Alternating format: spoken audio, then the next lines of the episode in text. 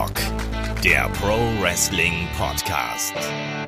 Ja, hallo und herzlich willkommen zu Headlock, dem Pro Wrestling Podcast, Ausgabe 223. Der Rumble ist Geschichte und wir werfen einen Blick voraus auf die Road to WrestleMania und blicken auch so ein bisschen zurück auf die Geschichte der Road to WrestleMania. Was war da besonders cool? Was hat vielleicht auch nicht funktioniert? Da werden wir heute drüber quatschen und wir beantworten natürlich auch eure Fragen. Mein Name ist Olaf Bleich, ich bin euer Host und bei mir, da ist einmal mehr der gute Kai. Wunderschönen guten Tag. Wunderschönen guten Tag. Und sind wir doch mal ehrlich, wer ist besser dazu geeignet, um in die Zukunft zu schauen, ähm, als ich? ich wusste es. Weil ich sag mal so, die Sache mit Daniel Bryans Titel, die habe ich auch gecallt, ne? Ich habe auch gesagt, hier, der bringt so einen Ökotitel und recht gehabt. Also, ich finde, du hast auf jeden Fall mit mir die beste Wahl getroffen. ich, ich muss ehrlich gestehen, wir sind ja wirklich mehrfach äh, drauf angeschrieben worden, die von euch da draußen, äh, als Daniel Bryan seinen Hanf, Holz, was auch immer Belt ausgepackt hat. Und ich musste sagen, ich kann mich gar nicht mehr genau dran erinnern, aber es muss dann wohl so gewesen sein, weil ihr da draußen habt da durchaus besseres Gedächtnis als ich auf jeden Fall. Und ich höre Kai auch nicht immer so 100% genau zu. Die sind doch alle jünger als du, ne? Ja. Was halt nicht schwer auch. ist, aber. Ja, die trinken auch weniger als ich, weißt du, als Freiberufler, da muss man ja irgendwie bei Sinn bleiben. Äh, ja, die Road to WrestleMania. Also erstmal, Kai, du warst ja nicht bei der äh, Rumble-Review dabei. Da habe ich ja hier mit dem äh, Shaggy die Stellung gehalten. Ähm, wie fandst du den Rumble? Ganz kurz und knackig. Oh, das war ein bisschen schade, weil ähm, David konnte ja ganz kurzfristig nicht. Und ich habe ihm noch geschrieben, weil ich ja auch während des Rumbles mit ihm geschrieben habe, meinte so, ey, wenn du dabei bist, sag auf jeden Fall, wie gut der Rumble war, wie viel Spaß das gemacht hat. Und wir sind uns, glaube ich, alle einig, du hattest so hier und da ein paar Downer oder sowas. Gerade so dieses AJ-Match, was ich fand ich sehr enttäuschend. Aber ich hatte extrem viel Spaß damit. Also, das, die Sache ist, viele Leute, die es kritisieren, die sagen ja, oh, das war so vorhersehbar. Und ich finde, nur weil etwas vorhersehbar war, ist es ja nicht direkt schlecht, sondern das ist ja auch das, was sich viele Menschen gewünscht haben. Ich muss doch jetzt auch nicht sagen, ach Mann, dass Brian bei WrestleMania 30 gewonnen hat. Das war aber vorhersehbar. Ist ja trotzdem geil. Und so ging es mir auch mit dem Sieg von Becky, mit dem Sieg äh, von Rollins. Das war super geil. Man hat den Fans das gegeben, was sie wollten. Das war ein sehr, sehr schöner Abend, der aber trotzdem auch sehr lang war. Also für mich einer der besten Rumble der letzten Jahre. Das auf jeden Fall. Also es war ja auch, haben wir auch gesagt, Jackie und ich, das war auf jeden Fall eine unterhaltsame und eine gute Veranstaltung. Es hatte ein paar Ecken und Kanten gehabt, aber ich glaube, wir hatten da eigentlich so im Großen und Ganzen alle äh, Spaß dran, um es einfach mal so auszudrücken. Und ich finde auch diese Sache mit dem, äh, von wegen, es war vorhersehbar, man, man verdirbt sich natürlich auch jetzt gerade auf der Road to WrestleMania, um da wieder den Bogen so ein bisschen zu kriegen, ja auch den Spaß so ein bisschen selber, ne? Dass man auch sehr viel Gerüchte sich durchliest, ne? Was ist die mögliche Card, was passiert, wer geht weg und so weiter und so fort. Ähm, das, also ich versuche auch tatsächlich nicht jedes, jede Newsmeldung mehr zu lesen, allein damit ich auch jetzt da noch so in die WrestleMania-Stimmung so richtig reinkomme. Also, wie ist das bei dir? Also, ich weiß, dass David ja auch äh, inzwischen schon sämtliche Seiten deabonniert hat. Ich glaube, aber trotzdem jeden Tag drei Artikel schickt. Habt ihr das gelesen? genau, das stimmt. ja. Ach, also ja, sehr widersprüchlich David. hier. Ähm, ja, ist aber auch bei mir so, dass ich so mit, mit Anfang des Rumbles oder eigentlich schon so generell mit Anfang immer von einem neuen Jahr, weil dann ja so diese Rumble Mania Season beginnt, da ist auch bei mir so, dass es eigentlich zurückgeht, ähm, Newsseiten zu lesen. Natürlich, wenn man sich selber auch Überraschungen nicht kaputt machen will. Ähm, ich sag mal jetzt bei einem Sieg von Rollins oder sowas, dass das passiert ist, das haben wir ja, das wurde ja schon vor dem Rumble gerüchtet und sowas. Ähm, da hast du gesagt, ja, okay, ich glaube schon, da passiert irgendwie, dass es so in die Richtung geht mit dem Abgang von Roman und alles. Aber ich fand es nicht schlimm, ehrlich gesagt. Also, wie, ich, wie bereits erwähnt, nur weil etwas vorhersehbar ist oder nur weil man irgendwie schon Gerüchte gelesen hat und es dann genauso passiert, ist es ja nicht schlecht. Mhm. Ja, so ist es dann eben auch. Ich habe mich da auch überall drüber gefreut, also von daher äh, ist das alles in äh, Butter. Ja, dann lass uns mal loslegen hier. Ne? Es geht äh, um die Road to WrestleMania und bevor wir jetzt hier auch so ins aktuelle Geschehen einsteigen und quasi nochmal so die Geschehnisse der letzten äh, Woche quasi nochmal so Revue passieren lassen, lass doch mal gerade so ein bisschen, ja, ein bisschen über den Begriff Road to WrestleMania sprechen. Was bedeutet das eigentlich für dich? Also die Road to WrestleMania beginnt auf jeden Fall mit dem Rumble oder um es noch genauer festzulegen, mit dem Fingerzeig auf das WrestleMania-Zeichen, äh, auf ja. das WrestleMania-Zeichen. Ja.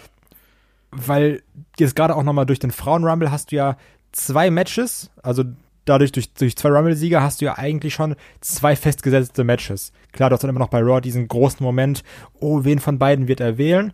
Aber im Endeffekt hast du schon zwei das ist super, super dumm, dass ich das auch sage, aber du hast ja zwei Main-Events gesetzt. Aber wo wir alle wissen, es gibt nur ein Main-Event. Ja. Aber du hast zwei große Titelmatches dadurch schon mal gesetzt.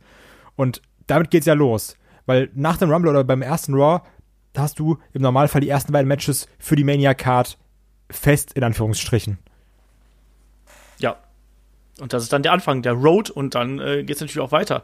Und also für mich bedeutet die Road to WrestleMania auch immer einfach, dass bei WWE im Regelfall so die Stories einfach auf Hochtouren kochen. Also dass da wirklich dann auch äh, vielleicht auch mal langjährige Geschichten ausgepackt werden und dass dann auch noch mal Gas gegeben wird. Also dass da äh, eine größere Intensität dahinter steckt, dass da ähm, wirklich Fäden aufgebaut werden und dass da auch wieder ein bisschen Bedeutung dahinter ist. Ich möchte auch bei WrestleMania zum Beispiel nicht diese typischen Rubber-Matches sehen, sondern ich will bei WrestleMania das ist für mich das, das Ende und der Anfang zugleich. Das ist so ein bisschen wie das Season Finale des, äh, des Jahres. Und zugleich dann eben ist das Raw, was dann eben nach WrestleMania folgt, ist dann quasi der, äh, das Season Opening der nächsten, der nächsten, äh, wie nennt man, Staffel. Obwohl ja auch so ein bisschen die, die Road für sich selber dasteht, ne? Also häufig ja, ja, hast du es ja auch, ähm, also häufig hast du auch so diese Momente, wo dann beim Rumble auch so ein, so ein Hardcut gesetzt wird. Ja. Klar hast du dann so gewisse Callbacks oder so auf alte Fäden, aber ganz häufig hast du auch irgendwie diesen Moment, dass diese Zeit zwischen Rumble bis Mania nochmal so für sich alleine steht. Dass man auch häufig sagt, ja, was es vor zwei Monaten war, ach komm, was interessiert, interessiert mich mein Gelaber von gestern? Das ja, klar. Ist, das ist wirklich so dieses, wir machen jetzt nur von jetzt bis Mania, dann kommt das große Finale und dann startet die neue Staffel. Ja, ja, so, es fühlt sich ja wirklich ja so ein bisschen so an und ähm, was braucht denn da so eine Road to WrestleMania für dich eigentlich? Wenn du sagst hier, das ist auch manchmal so ein Hardcut. Also bei Mania will ich, also ich sag mal so, die Road to WrestleMania soll für mich Fäden aufbauen, ähm, die bei Mania enden können. So, ich will dieses hier, das, das ist das große Finale, also größer wird's nicht. Once in a lifetime. Genau, once in a lifetime, auch vielleicht mal zweimal, dreimal. So wie, so wie äh, Roman gegen Lesnar. Nein, oh ja. aber im Normalfall ist es so, nach einem Mania-Match soll eigentlich nichts mehr kommen. Klar, du hast ja auch Fäden, die beginnen bei Mania irgendwie, wie zum Beispiel letztes Jahr die Sache mit AJ und Shinsuke. Mhm. Aber im Normalfall ist Mania dieser ganz große Payoff, auch wenn du irgendwie denkst an Undertaker, Shawn Michaels, äh, Triple H Rollins, jetzt egal mal, ob jetzt irgendwie das Match gut war, aber das, also Mania beendet Geschichten. Und deswegen mhm. ist es ja auch dieser Hardcut, wo du sagst, Mania ist vorbei, danach starten wir von vorne. Und deswegen, da will ich große Fäden, ich will besondere Fäden, ich will große Matches, die sich auch groß anfühlen. Also, weil du willst halt bei Mania keine Sachen sehen oder keinen Aufbau sehen, wo du sagst, ach ja, das hätte ich jetzt aber auch bei Raw oder bei, keine Ahnung, Roadblock sehen können. Sondern wirklich dieses Once-in-a-Lifetime-Ding, um nochmal diesen Begriff aufzugreifen, diese Matches will ich bei äh, Mania sehen und das will ich auch auf, dem, auf der Road to, Road to WrestleMania sehen, wie sie aufgebaut werden. Ja, das ist bei mir ganz, ganz ähnlich. Also klar, man will dann wirklich auch die großen Dream Matches, um auch das mal wieder hier rauszupacken, das äh, will man dann da auch sehen. Man will natürlich dann auch die großen Titelmatches haben, dann auch vielleicht, man will ich finde, das gehört auch so ein bisschen dazu. Man möchte auch auf der Road to WrestleMania sehen, wie ein Star gemacht wird. Ich finde, das ist gerade so, wenn du an Daniel Bryan zum Beispiel zurückdenkst, an diese ganze Geschichte, die er da durchlaufen hat und dann eben auch äh, mit seinen zwei Matches bei WrestleMania 30. Das ist auch was. Du willst da deine, deine Emotion in ein oder mehrere bestimmte Charaktere setzen und die sollen dann quasi äh, bei WrestleMania zum Höhepunkt ne, wirklich dann triumphieren und dann auch wirklich ihren Augenblick bekommen. Im Endeffekt willst du ja auf der Road to WrestleMania das sehen, was sich das ganze Jahr davor schon angebahnt hat. Also wenn, du, wenn wir jetzt mal bei einem äh, Seth Rollins zum Beispiel sind, so, der hat sich ja das ganze Jahr jetzt abgeliefert. Der hat sich ja so von, ich sag mal, beginnt letztes Jahr WrestleMania bis jetzt in unser aller Herzen gerestelt. Und irgendwie, der, der hat Raw getragen, aber das wurde ja nie bei Raw so präsentiert. Also, so wir alle wussten so, ja, der trägt das, aber das wurde ja nicht in Promos insofern aufgegriffen, ähm, oder wurde ja nicht so hoch gelobt, wie, wie wir es haben wollten als Fans. Klar sagt Rollins in der, Pro, in der Promo Triple H, ja, hier, guck mal, ich habe doch Raw getragen und sagt doch bei dem Baron Corbin. Aber ich finde, bei Road WrestleMania wird das, was die Fans fordern, und das, das, was sich ein Wrestler auch häufig erarbeitet hat, im Optimalfall natürlich, in die Story gepackt.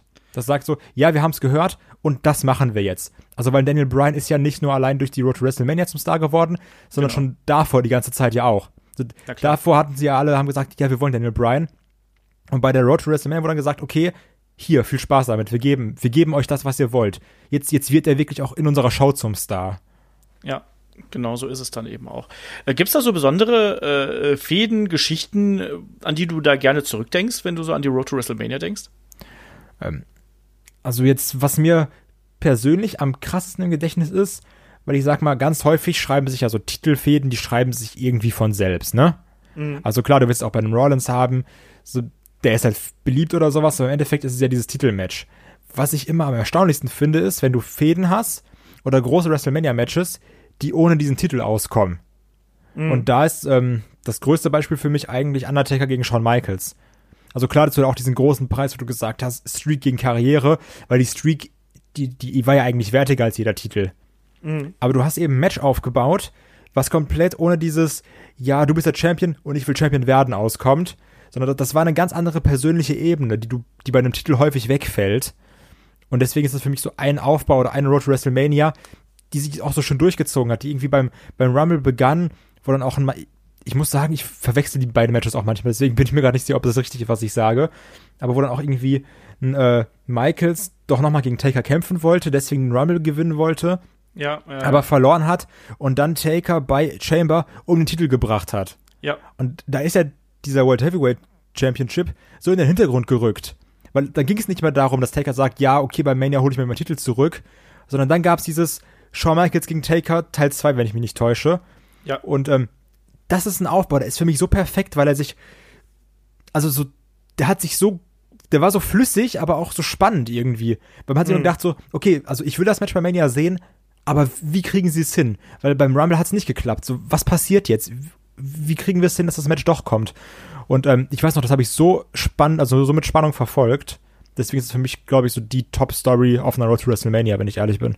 Ja, das ist ja wahrscheinlich auch eines der ganz, ganz großen Matches, wenn nicht das größte Match in der äh, WrestleMania-Geschichte, muss man auch sagen. Und die Fehde zwischen Shawn Michaels und Undertaker äh, thront da ja quasi auch über allem. Also sowohl was die Matchqualität angeht, als auch was die Geschichte angeht. Ich habe das auch damals äh, geliebt. Mir fallen ja noch so ein paar andere Sachen ein. Also bei mir ist natürlich auch so ganz krass natürlich äh, WrestleMania 20, habe ich ja schon diverse Mal erzählt, dass ich da vor Ort gewesen bin. Was ich da auch extrem gerne mochte, war dann zum Beispiel die, die Geschichte, wie Eddie Guerrero dann an den Titel gekommen ist. Das hat sich ja dann erst so im Nachhinein äh, quasi aufgebaut mit dem Sieg bei No Way Out, äh, überraschend gegen Brock Lesnar und das dann eben auch, ja, äh, ähm, Eddie sich dann gegen Kurt Angle durchgesetzt hat und solche Geschichten. Gleichzeitig dann auch irgendwie äh, die Jahre davor dann Kurt Angle gegen Brock Lesnar, wo dann Kurt Angle einen gebrochenen Nacken gehabt hat und man nicht genau gewusst hat, so, ah, geht's jetzt weiter, kämpft er dann, kämpft er doch, kämpft er nicht. Dann gab's diesen Swerve und den, den Tausch damals, äh, wo sein, wo sein, wo sein Bruder ja quasi ihn gespielt hat und, und er dann hinterher Brock Lesnar eingerollt hat und dann gab's dann tatsächlich bei WrestleMania dann das große Match zwischen den beiden. Das fand ich geil. Daniel Bryan fand ich super. Also da gibt's schon genug, genug tolle Geschichten, die man da aufdröseln kann. Nee, und natürlich auch sowas wie Mike Tyson, der aufgetreten ist im Vorfeld von äh, WrestleMania 14, der ja da auch, zum Beispiel auch da, da machte der Rumble auch den, den Anfang. Da saß er ja dann eben auf dem, äh, äh, da in der Ehrenloge und hat ja für Steve Austin gejubelt und äh, kurze Zeit später waren die beiden ja dann auf einmal ja verfeindet in Anführungsstrichen irgendwie und haben sich da durch die Gegend geschubst. Also das war ja auch was Besonderes. So, was wolltest du sagen? Was für mich besonders war, bei dir jetzt eher weniger, weil du ähm, Mensch ohne Herz bist ähm, die, der Weg von Rey Mysterio vom Rumble zum Titelgewinn. Ich weiß, dass er super cheesy ist und ich glaube, da gab es doch auch diesen komischen Alice in Hell Moment, oder? Oder gab es den, oder yes. gab's den nach Mania? Ähm, nee, den gab es sogar schon deutlich vorher was alles. Das hat, er, das hat er ja gesagt, das hat doch Randy Orton, meine ich, gesagt, um äh, Rey Mysterio um den, um den Title Shot zu bringen, wenn ich mich nicht komplett täusche. Das war auch dieses Hin und Her. Rey Mysterio hat den Rumble gewonnen, dann hat Orton den herausgefordert und hat ihn getriggert quasi und dann hat er ja sogar äh, den Title Shot verloren und dann gab es doch hinterher noch die, die Rückgewinnung quasi.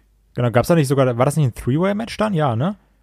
Oder, ja, ja, das war, da war Engel genau. mit dabei. Ähm, auch ich weiß, du, findest auch generell diesen Rumble-Sieg von Ray nicht so dolle, aber gerade so damals, wenn du irgendwie ähm, jugendlich warst oder ein Kind warst, das war schon was fürs Herz. So dieser Ray Mysterio Feel-Good-Moment. Du kannst ja auch meiner Meinung nach eine Road to WrestleMania sehr für sich dastehen lassen. Du kannst sagen, ja, und danach Titelregentschaft, das war ja alles nichts Besonderes oder so. Ähm, aber wenn du jetzt einfach nur anguckst, okay, Ray Mysterio, Feel Good, hat den Rumble gewonnen nach dem Tod von Eddie und wird dann bei Mania Champion, ich mag das schon sehr. das, das war schon okay. Also ich war jetzt da kein riesengroßer Freund davon, muss ich, äh, muss ich ganz ehrlich sagen. Aber das, das war schon in Ordnung. Auch als ich jetzt bei Tobi war, um den Rumble zu gucken, haben wir natürlich erstmal am Tag davor den 2006er Rumble geschaut, wo Rey Mysterio, glaube ich, original 10 Minuten aktiv ist. Und das ja, Ding und der Rest irgendwie in der Ecke rumgelegen hat, einfach so. Ja. Und gefaulenzt hat. Ja, es ist, ist, wie die Kommentatoren immer sagen. So, wenn dann Jerry Lawler dabei ist. Was ist deine Taktik? Wie kannst du es machen? Willst du Leute rausschmeißen? Nee, einfach die Rey Mysterio-Taktik. Rumliegen und gewinnen. Ja, ich meine, äh, das haben Seth Rollins und Braun Strowman auch äh, für eine Viertelstunde gemacht, so gefühlt. Rollins hat wirklich lange rumgelegen, teilweise. Ja. Ja, auch ein Braun Strowman nach diesem blöden Shoulder-Bump da in den, in den äh, Ringpöller irgendwie. Das war auch einfach ein bisschen sehr lang. Mal ganz so kurz, weil ich jetzt zwar vom Thema habe, aber ist Bobby Lashley eigentlich abgerutscht? Ja, oder? Äh, möglich. Also ich weiß ich nicht, das sah ein bisschen merkwürdig aus. Also ich habe mir die Szene drei, Mal angeguckt und dachte mir, also das, das war nicht so geplant. das kann Ahnung. ich mir nicht vorstellen. das ist ja eh mal die große, äh, die große Herausforderung. Wenn mal sowas passiert, wie regelt man sowas? Ne? Also es ist ja nicht so ganz einfach. Oder wie regelt man das, wenn sich der, äh, der Chairman of the Board einfach mal bei die Knie kaputt macht, wenn er in den Ring kommt? Erst eins und dann das andere. Genau. oh Mann, ey. Winnie. Ja, wunderschön. Auf jeden Fall, das war so ein bisschen unsere, unser Rückbezug hier auf die Road to WrestleMania, um euch da so ein bisschen in äh, Stimmung zu bringen. Und äh, sollen wir da mal zum aktuellen Geschehen kommen, lieber Kai? Yes. Yes, dann fangen wir doch erstmal mit den beiden Personalien an. Ne? Es gibt ja auch ein paar äh, Abgänge und ich habe gerade festgestellt, dass ja äh, speziell ein Dean Ambrose ja durchaus äh, die Emotionen hat hochkochen lassen. Also ich habe ja auch so eine Umfrage äh, bei, bei äh, uns auf Facebook online gestellt und da gab es dann auch reichlich, reichlich Kommentare und äh, das reichte dann von, der geht zurück zur äh, CCW als John Moxley bis hin zu, äh, ja, ist kein großer Verlust und äh, wahrscheinlich landet er dann bei AEW, weil er, weil die wenigstens noch ein bisschen was bezahlen können, so ungefähr. Ähm, wie siehst du den Verlust eines, eines Dean Ambrose und was wir auch ein paar Mal gehört haben oder gelesen haben vielmehr, ähm, könntest du dir vorstellen, dass es ein Work ist, dass er dann vielleicht äh, doch erhalten bleibt, dass WWE das nur gestreut hat? Das ist die Sache, also, ich, also als erstmal diese Gerüchte aufkamen, dachte ich so, ja, okay, der, der will gehen.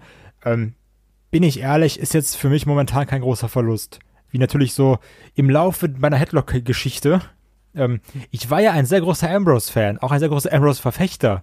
Das ist richtig. Aber ähm, die Matches sind dann doch irgendwann sehr eintönig. Also du hast dieses typische Ambrose-Match, wo jetzt auch irgendwie keine spektakulären Moves bei sind, was eher so ein Brawler-Stil ist, der aber irgendwie nach dem zehnten Match auch nichts Besonderes mehr ist. Ähm, der Beginn von Heel Runs hat mir wirklich gut gefallen. Und auch die, die Shield Reunion davor aber alles, was danach kam, das, das fand ich super langweilig. Also auch diese ganzen Promos von dem Rollins, wo er mit seiner Bane-esken Jacke rauskam, das hat mich irgendwie alles nicht abgeholt. Von daher, wenn er jetzt wirklich gehen würde, so leid es mir irgendwie tut, weil ich ihn eine lange Zeit extrem mochte, ist es für mich kein Verlust. Also ob er jetzt da ist und ich seine Promos skippe oder ob er nicht da ist, ja. tut mir jetzt nicht wirklich weh. Aber zu dieser Work-Sache, ich kann es mir sogar, ich kann es mir wirklich gut vorstellen, dass das ein Work ist. Weil warum sollte denn die WWE jetzt schreiben, ja, im April verlängert den Ambrose seinen Vertrag nicht? Also, ja. das, das, das gab's ja noch nie.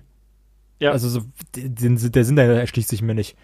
Ich kann mir vorstellen, dass es irgendwie so ein Triple H-Match bei Mania gibt oder so, so wie bei CM Punk damals. Ja, bitte, bitte geh nicht, wir haben doch hier das Triple H-Match für dich. also, oh. ähm, ich könnte, so, also, als ich die Gerüchte gelesen habe, habe ich mir gedacht, ja, das wird schon so sein, aber jetzt, auch dass das die WWE so publik macht, finde ich ein Work gar nicht ausgeschlossen.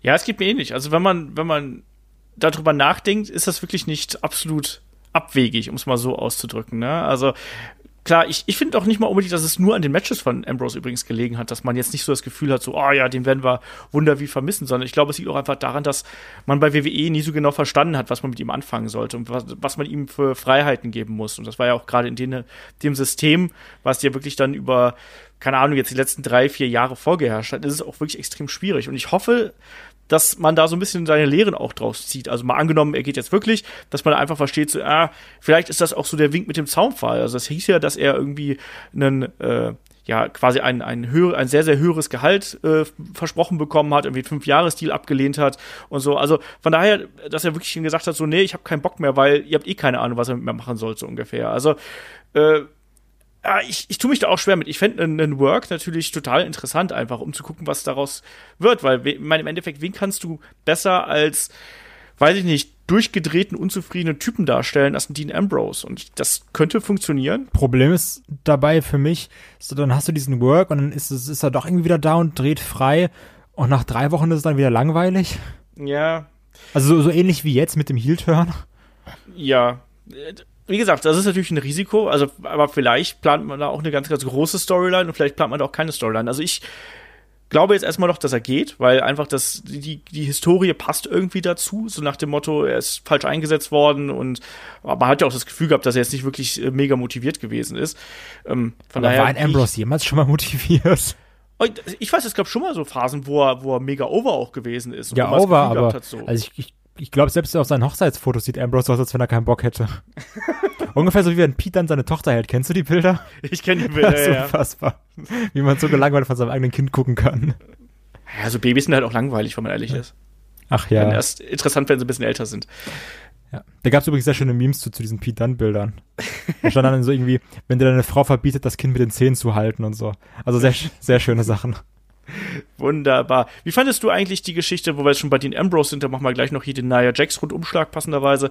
Ähm, wie fandest du die Sache mit Nia Jax und Dean Ambrose? Wie deutest du das? Also, weil wir haben auch Fragen dazu bekommen, so, ob das jetzt ihre neue Rolle wird und dass sie jetzt irgendwann dann auch bei den Männern einfach mitkämpfen würde und da um die Titel mitstreitet.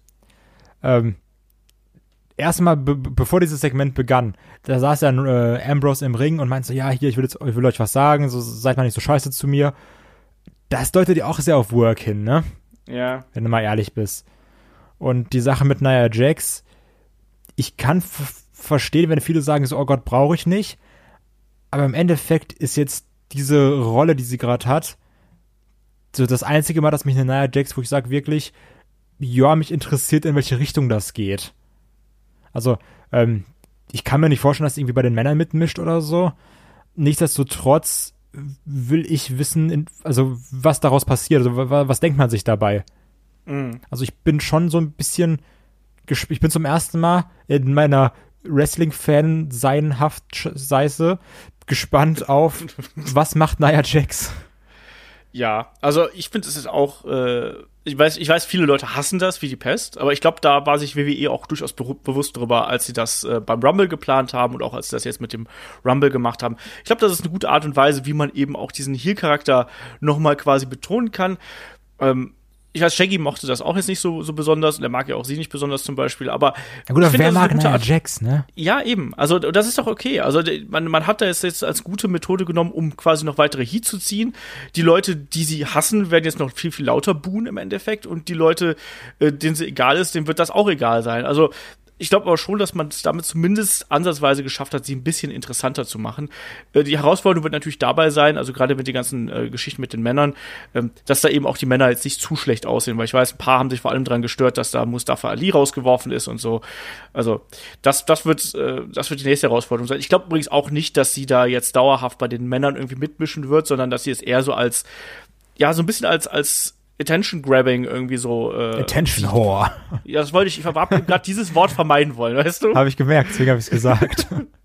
äh, so, so in die Richtung. Ja. Das Dra Drama Queen, die halt dann eben ihre Position, ihre Stärke, bla bla bla, das alles nutzt, um sich noch ein bisschen mehr ins Rampenlicht zu stellen. Also das ist so meine, meine Theorie. Und sie kann es ja. Also wie gesagt, ich fand, das war jetzt auch äh, durchaus in Ordnung, was da gemacht worden ist. Ich weiß, viele finden das doof, ist halt eben so, ich finde es nicht ganz so schlimm.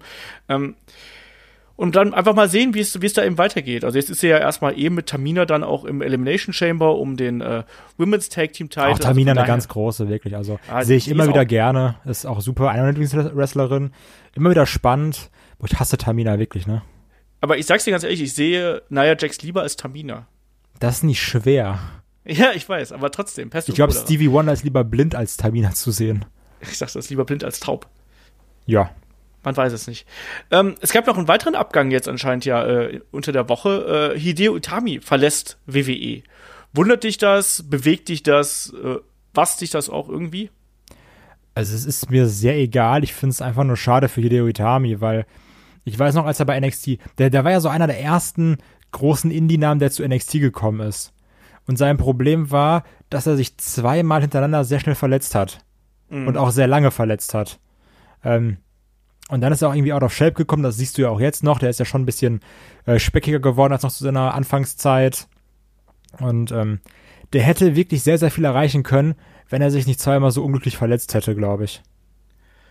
Ja, und noch dazu, also bei, ich hatte ja schon von Anfang an meine Zweifel, ob, ob er dabei bei der WWE oder auch bei NXT glücklich werden würde, weil er halt eben, ja, also der war jetzt nie eine Charisma-Bolzen, muss man einfach so klar, ganz klar sagen. Ne? Also er war halt immer jemand, der ganz klar über die harte Arbeit im Ring gekommen ist. Das kann funktionieren, aber gerade bei dem WWE-Produkt, wo es Japaner doppelt schwer haben, also sehen wir jetzt ja am Shinsuke Nakamura, der eigentlich die, die Ausstrahlung mitbringt, ähm, dass der es auch extrem schwer hat, ähm, habe ich dafür für Hideo Itami, äh, Kenta, echt ja, schon von Anfang an gedacht, ob das denn, ob das äh, nicht die falsche Wahl gewesen ist. Und Im Endeffekt, wie du schon gesagt hast, eine zwei große Verletzungen, mal ausgefallen, Push hat nicht funktioniert und so weiter und so fort. Ich finde, dass er jetzt zuletzt bei Tour of Five Live einen ganz guten Job gemacht hat und dass er da auch wieder so ein bisschen äh, quasi reingerutscht ist in seine Rolle, aber ich kann vollkommen verstehen, dass er sagt, so hör mal, äh, ich möchte hier nicht mehr und ich äh, möchte den Laden hier verlassen, kann ich irgendwo nachvollziehen. Und ich würde ihn auch ganz gerne nochmal, egal ob es jetzt in Indies ist oder dann auch vor allem in Japan,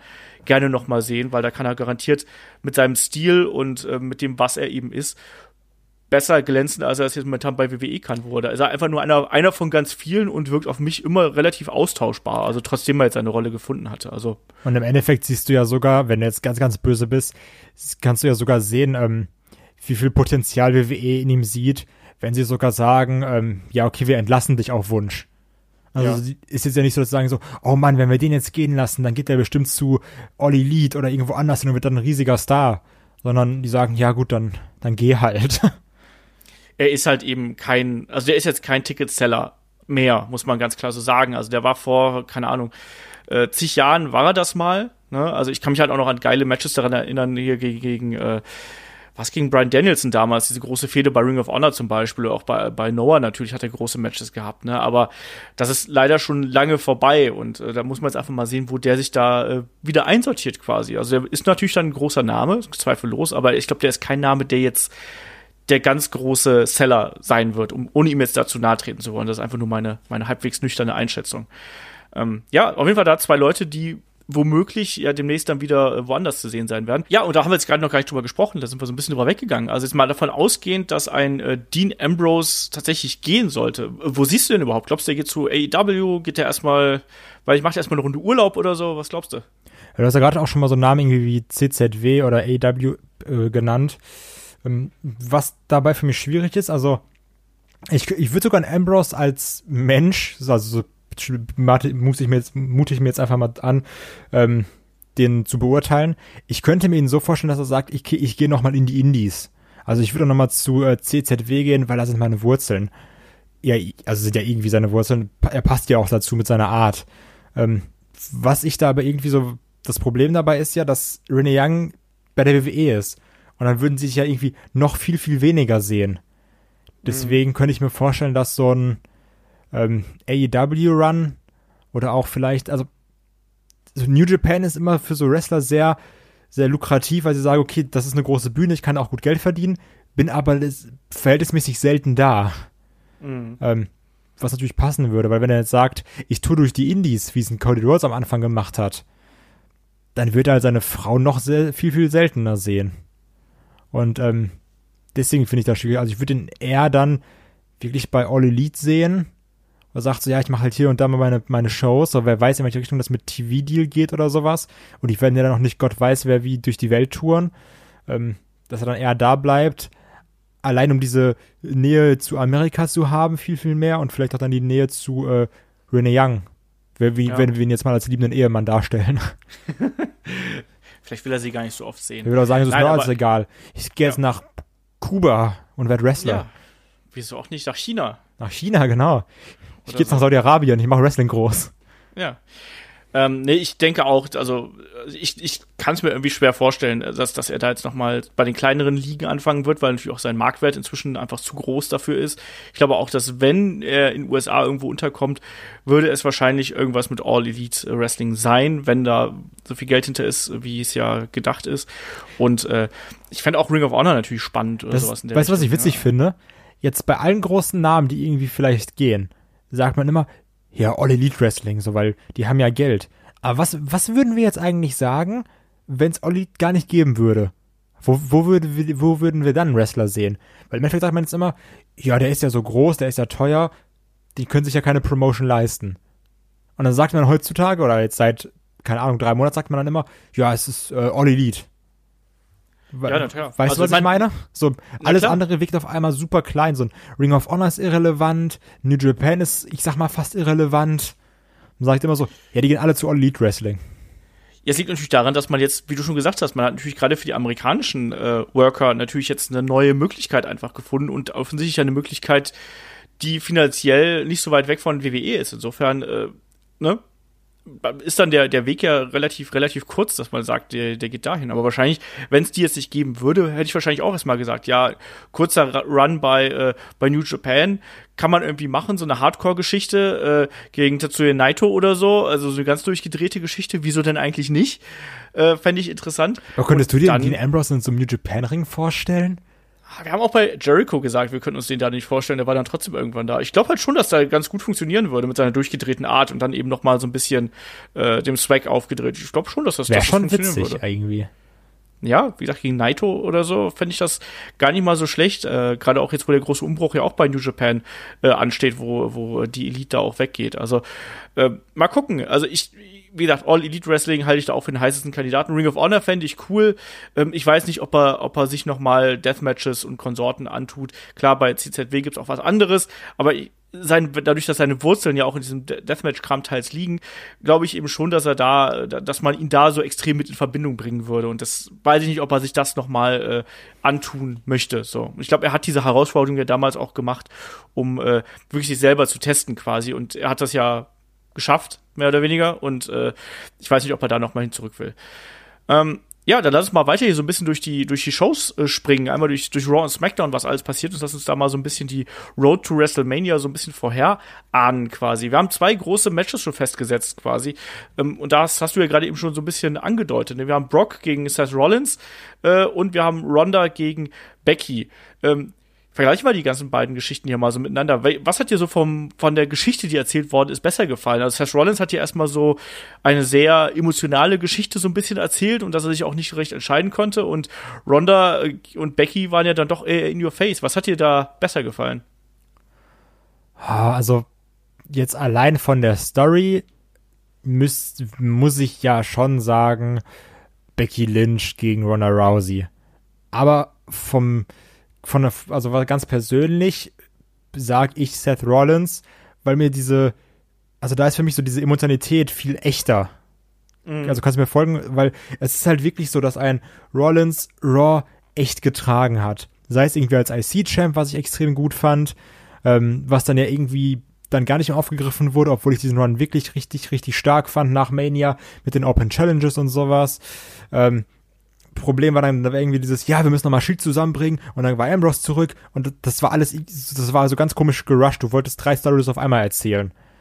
Und trotzdem war Rollins immer da und hat abgeliefert. Und deswegen finde ich es jetzt irgendwie schön, ihn wieder, also wir haben ja schon bei, der, bei diesem IC-Ding gesagt, okay, Rollins ist wieder da, wo er hinge- äh, Rollins ist wieder on top, so der ist wieder zurück. Aber wenn er dann wirklich diesen Universal-Titel holt, dann ist er wirklich wieder on top, da wo er hingehört, da wo er schon vor, was war das, WrestleMania 30, vor fünf Jahren war. Und, ähm, das, 31. 31, stimmt, 31, 30 war Daniel Bryan, wo er vor vier Jahren war. Ähm, das, also da, da schwingt emotional so viel mit für mich. Oder auch vielleicht Mhm. für, viele andere. Und, ähm, aber allein von der Storyline und vom Writing her fand ich Becky gegen Ronda extrem stark. Was aber Ich wirklich eher an äh, Becky liegt und weniger an Ronda. Ja, ich weiß nicht. Ich glaube, man, das eine geht ja mit dem anderen irgendwo einher. Ich fand dieses, diese Promo von Becky und Ronda fand ich richtig geil, ne? Also klar, es gab dann auch die, die Anspielung mit den Four Horsewomen natürlich auch noch von Becky in Richtung Bailey nach dem Match. Das fand ich schon mal ziemlich nett. Äh, das hat man ja nicht im TV so richtig gesehen, aber äh, dann ja, wurde ja dann doch veröffentlicht alles. Äh, das fand ich schon mal richtig geil. Ich fand Beckys Art so cool, wie sie dann zu Ronda immer Ronnie gesagt hat und sie da provoziert hat. Ähm, das, das fand ich so gut einfach. Und Ronda, ich weiß gar nicht genau, was ich zu dieser Promo von ihr sagen soll. Ich weiß nicht, ob das die, die beste Promo gewesen ist, die sie jemals gehalten hat, oder die schlimmste. Ähm, also, sie hat ja doch schon sehr stark auf die, auf die äh, Buhrufe reagiert, oder? Ja, also ich finde, also zumindest habe ich es so wahrgenommen, dass eine, ähm, also irgendwie das hat auf mich so gewirkt, als könnte eine Ronda ihr ihre Promo abfahren. Unab, also hätten die Leute jetzt geboot, hätte sie das gleiche gesagt. So. Die Leute haben ja geboot. Ja, mein, mein, ich meine, hätten die Leute jetzt gejubelt, hätten, hätten sie das so. Gleiche gesagt. Weil das war so viel. Im Endeffekt war es die gleiche Ronda Rousey-Promo so, ja, und wenn ich will, so, dann bringe ich dich um und so ein Scheiß. Und normalerweise buhen dann alle Leute, ach, äh, jubeln dann alle Leute und sagen so, boah, geil, machst du kaputt. Aber da war ja keiner auf der Seite von Ronda. Und im Endeffekt, also so, da, da ist jetzt keine Veränderung für mich. Und das wirkt so, als könnte auch eine Ronda Rousey jetzt mit dem Gebur nicht umgehen. So, weil jetzt ja auf einmal die ganze Crowd gegen sie geturnt ist. Mhm. Weil am Anfang war es immer so, boah, geil, Ronda Rousey, so, die, die ist so krass badass. Ja, und jetzt ist Becky Lynch da. und die ist viel, viel beliebter in dieser Rolle. Ja. Und eine Ronda Rousey wird auf einmal super ausgebucht, was ich echt krass fand. Also das war wirklich extrem laut. Ähm, ja, und das wirkte so, als wäre eine Ronda Rousey damit überfordert. Ja, so ein bisschen. Das ne? fand ich also dann sie, sie wirkte auf jeden Fall. Ja, sie wirkte auf jeden Fall so, als hätte sie das, also A, als ob die das nicht ganz so erwartet hätte und B, als ob ihr das ein bisschen nahe gegangen ist. Andererseits Ja, ist sie aber auch oder? vom, ja, aber andererseits ist sie auch vom UFC-Ring gewohnt gewesen, dass sie da mal ausgebuht worden ist. Aber ich glaube schon, dass sie das, ne, das war ja das erste Mal, äh, dass sie da so äh, Gegenwind bekommen hat und also es wirkte auf jeden Fall so. Also wenn es nicht so gewesen sein sollte, dann war es eine geile schauspielerische Leistung, aber es wirkte auf jeden Fall so, als ob sie da emotional angekratzt hat. Aber das, das, das macht es dann auch für mich aus. Ne? Und dann auch eine Becky Lynch, die sie dann ja schon ziemlich in die Tasche gesteckt hat, muss man auch mal so sagen. Klar war, war Ronda da auch emotional drin und ähm, auch das, was sie gesagt hat, war natürlich emotional aufgeladen, aber Becky hat natürlich dann eine viel coolere Art irgendwie und sie ist ja momentan einfach eh so over. Ich glaube, die könnte dir auch äh, aus der Zeitung vorlesen und du fändest es halt trotzdem total cool. Also das, das war so daher- krank, auch als sie die Promo gehalten hat. Sie hat einen Satz gesagt äh, und es wurde gejubelt. Dann hat sie den nächsten Satz gesagt und es wurde gejubelt. Also Ja. das war immer so, noch ein One-Liner und noch ein One-Liner. und ich war immer so, ja, mach sie kaputt jetzt. ähm, das fand ich wirklich extrem cool. Und ja, also du siehst wirklich dann bei einer Ronda die ähm, Promo-Schwächen, wenn sie dann gerade neben so einer Becky Lynch steht, die irgendwie gerade den, den, Run ihres Lebens hat. Ja, es ist aber auch echt schwierig, da irgendwie noch gegen anzustinken, oder? Und ich glaube, das wird halt. Da wird Ronda zu kämpfen mit haben, irgendwie im, im Verlauf, ne? Weil, ja, die ist diese Rolle jetzt auch als, als Bösewicht, äh, zumindest im Wrestling-Ring, nicht so 100% gewohnt. Sie ist die Reaktion nicht ganz so gewohnt. Ähm, ich glaube, sie ist jemand, wenn du ihr eine, eine Promo vorlegst, und die hat quasi da die Möglichkeit, sich da ein bisschen zu entfalten, dann kann sie das gut. Ich glaube, sie ist noch nicht so gut im Improvisieren, wie das, äh, wie das viele Wrestler sind. Weil Und das Wrestler hast du halt da dich nun mal- gemerkt. ja, eben. Also- Wrestler können dich halt nun mal an die Wand nageln, wenn sie es wollen. Ja, also kommt auf den es- Wrestler an, ne? Selbst, selbst die schlechten Promo-Guys und Girls können das meistens besser als, als der normale Mensch das Ja, kann. gut, das stimmt so. Also, natürlich. Ähm, und dann ist ja, dann gab's ja bei SmackDown gab's ja die Konfrontation mit äh, zwischen zwischen Becky und Charlotte. Wie hätte das gefallen? Also was glaubst du wird da draus? Sehen wir doch noch einen Three-Way in irgendeiner Art und Ich Weise? habe davor wirklich Angst, ne? Also, weil ich möchte das einfach nicht. Ich möchte nicht eine Charlotte da drin haben. Und ähm, ich glaube auch nicht, dass sich die WWE damit einen Gefallen tut, eine Charlotte da reinzutun. Weil, also ganz, ganz viele Leute haben darauf auch wirklich keinen Bock. Und auch wenn du immer so diese, also jetzt cool, jetzt komme ich irgendwie mit Facebook-Statistiken, aber auch wenn so ähm, Newsseiten posten, ja, es gibt Gerüchte, dass Charlotte irgendwie dabei ist, so was ist auf, auf Nummer eins immer der wütende Smiley-Emoji. Also der, der, der wütende Emoji. Und also da hat wirklich keiner Bock drauf, weil alle wollen dieses, ich nenne es mal in Anführungsstrichen Rematch, obwohl es kein Match gab, äh, von Survivor Series. So. Und das wollen wir jetzt auf der großen Bühne haben. Ohne Charlotte. So, Also, und Ja. das ist, das ist blöd. So, du hattest ja auch nicht irgendwie AJ gegen Shinsuke Nakamura und Jinder Mahal war auch noch dabei. Nein, jetzt übertreibt man nicht. ich mein, also, nein, die ist nicht von der Qualität, sondern du schmeißt ja nicht einfach irgendeinen Typen da rein. Aber es würde schon passen. Das sind die drei, also ich meine, das, also Becky und Charlotte sind halt zwei Frauen, die das, das Damenwrestling jetzt wirklich groß gemacht Ja, aber haben. ich will Becky Charlotte nicht immer drin haben. So. Ja, aber was heißt denn immer? Ja, guck mal, du hast es doch gemerkt, auch bei der Fehde mit Becky, das verkommt immer mehr zu so einer Art Roman Reigns-Kram. So, dass, die- dass die Crowd gegen Charlotte turnt und sagt, ja, wir haben es verstanden, du bist irgendwie die krasseste, aber ich muss dich nicht immer sehen. Ich muss ehrlich sagen, ich finde das, also ich könnte mit beiden Varianten leben. Du bist ja auch gegen den Rey Mysterio Rumble-Sieg. ich finde Ronda gegen Becky steht für sich gut. Ich finde es aber auch, äh, fände es aber auch gut, so rein vom, äh, ja, von, von der, von der Gewichtung, äh, glaube ich, kann man da auch was draus machen, dass du quasi dann Ronda und Charlotte gegen Becky hast, dass Becky eigentlich noch mehr als der äh, nicht Außenseiter, aber als noch mehr Badass dasteht, weil sie noch eine größere Übermacht gegen sich hat. Ich glaube, wir sind uns alle einig, dass eine Becky eine Ronda irgendwie schlagen kann und dass sie eigentlich auch schlagen muss, allein weil sie eben gerade der heißeste Scheiß auf dem Markt ist. Äh, vielleicht muss man dann auch noch mal eine Charlotte da reinschmeißen, um so ein bisschen mehr Unwägbarkeit mit reinzubringen, weißt du? Nee. Weiß ich nicht. Sehe ich auch nicht so. Für mich ist Becky Lynch die Person, die in einem 1 gegen 1 Match Ronda Rousey ihre erste Niederlage reindrückt. Okay. Und ohne Charlotte. Ich würde, mich würde auch mal wirklich die Meinung der äh, Zuhörer interessieren. Könnt ihr jetzt mal gerne irgendwie unten reinschreiben oder irgendwie bei Twitter, ist mir egal, irgendwo und mir recht geben. Danke. ja, äh, ja, ich kann, ich kann mit beiden leben. Ähm, ich fände nach wie vor diese Title Unification irgendwie spannend, fände ich trotzdem irgendwie gut, wenn man da noch irgendwie den Bogen kriegen würde. Ich weiß aber aktuell nicht genau, wie man das kriegen soll. Außerdem sehe ich äh, Charlotte gegen Asuka im Rematch. Ja, das wäre halt eben auch die, das wäre die, die andere Möglichkeit natürlich. Aber was wäre denn, wenn jetzt, äh, ich weiß es nicht, ich, ich, ich tue mich da schwer mit. Wie jetzt nach der Konfrontation zuletzt sieht es ja ganz klar danach aus, als wenn es erstmal mit Becky und, und äh, Charlotte noch so über Elimination Chamber noch mal weitergehen würde. Das hast ähm, du ja auch häufig bei der Road to WrestleMania, ne? Ja. Dieses, ja, wir haben noch zwei, zwei oder ein Pay-Per-View dazwischen. Wir machen noch mal irgendwas. So.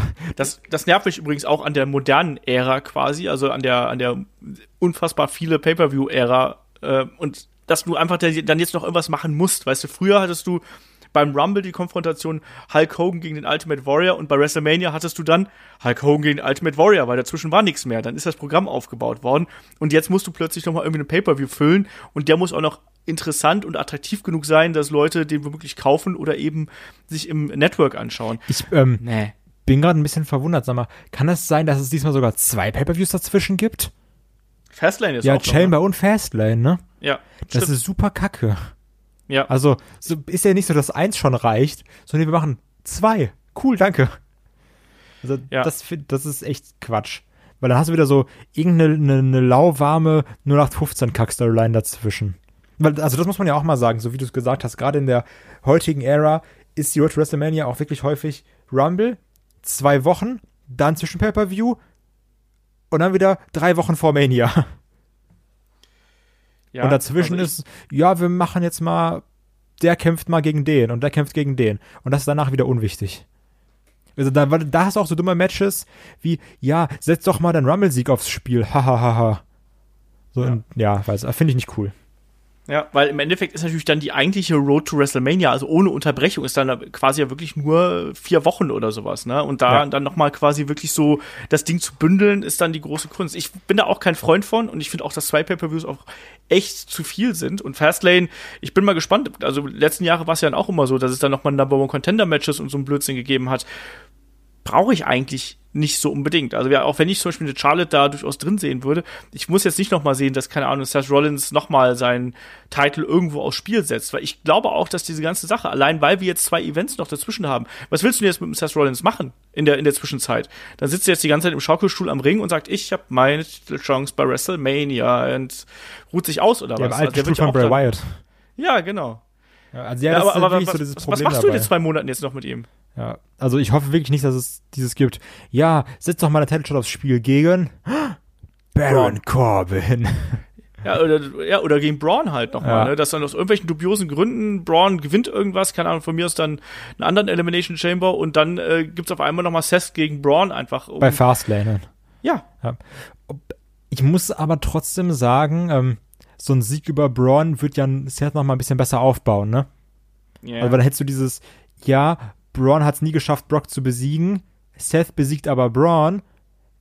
Ergo, Seth hat bessere Chancen. Also, das könnte man auch irgendwie so verkaufen, ne? Ja. ja.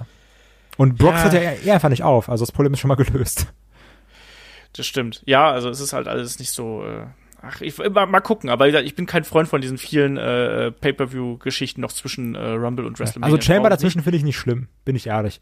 Chamber, das kann man die machen. gehört da für mich auch irgendwie hin. Ja, aber Fastlane ist halt auch so. Fastlane ist wie Roadblock, nur umgekehrt. Ja, Fastlane, Fastlane ist einfach ein Roadblock. Ja. Im wahrsten Sinne des Wortes. Ja.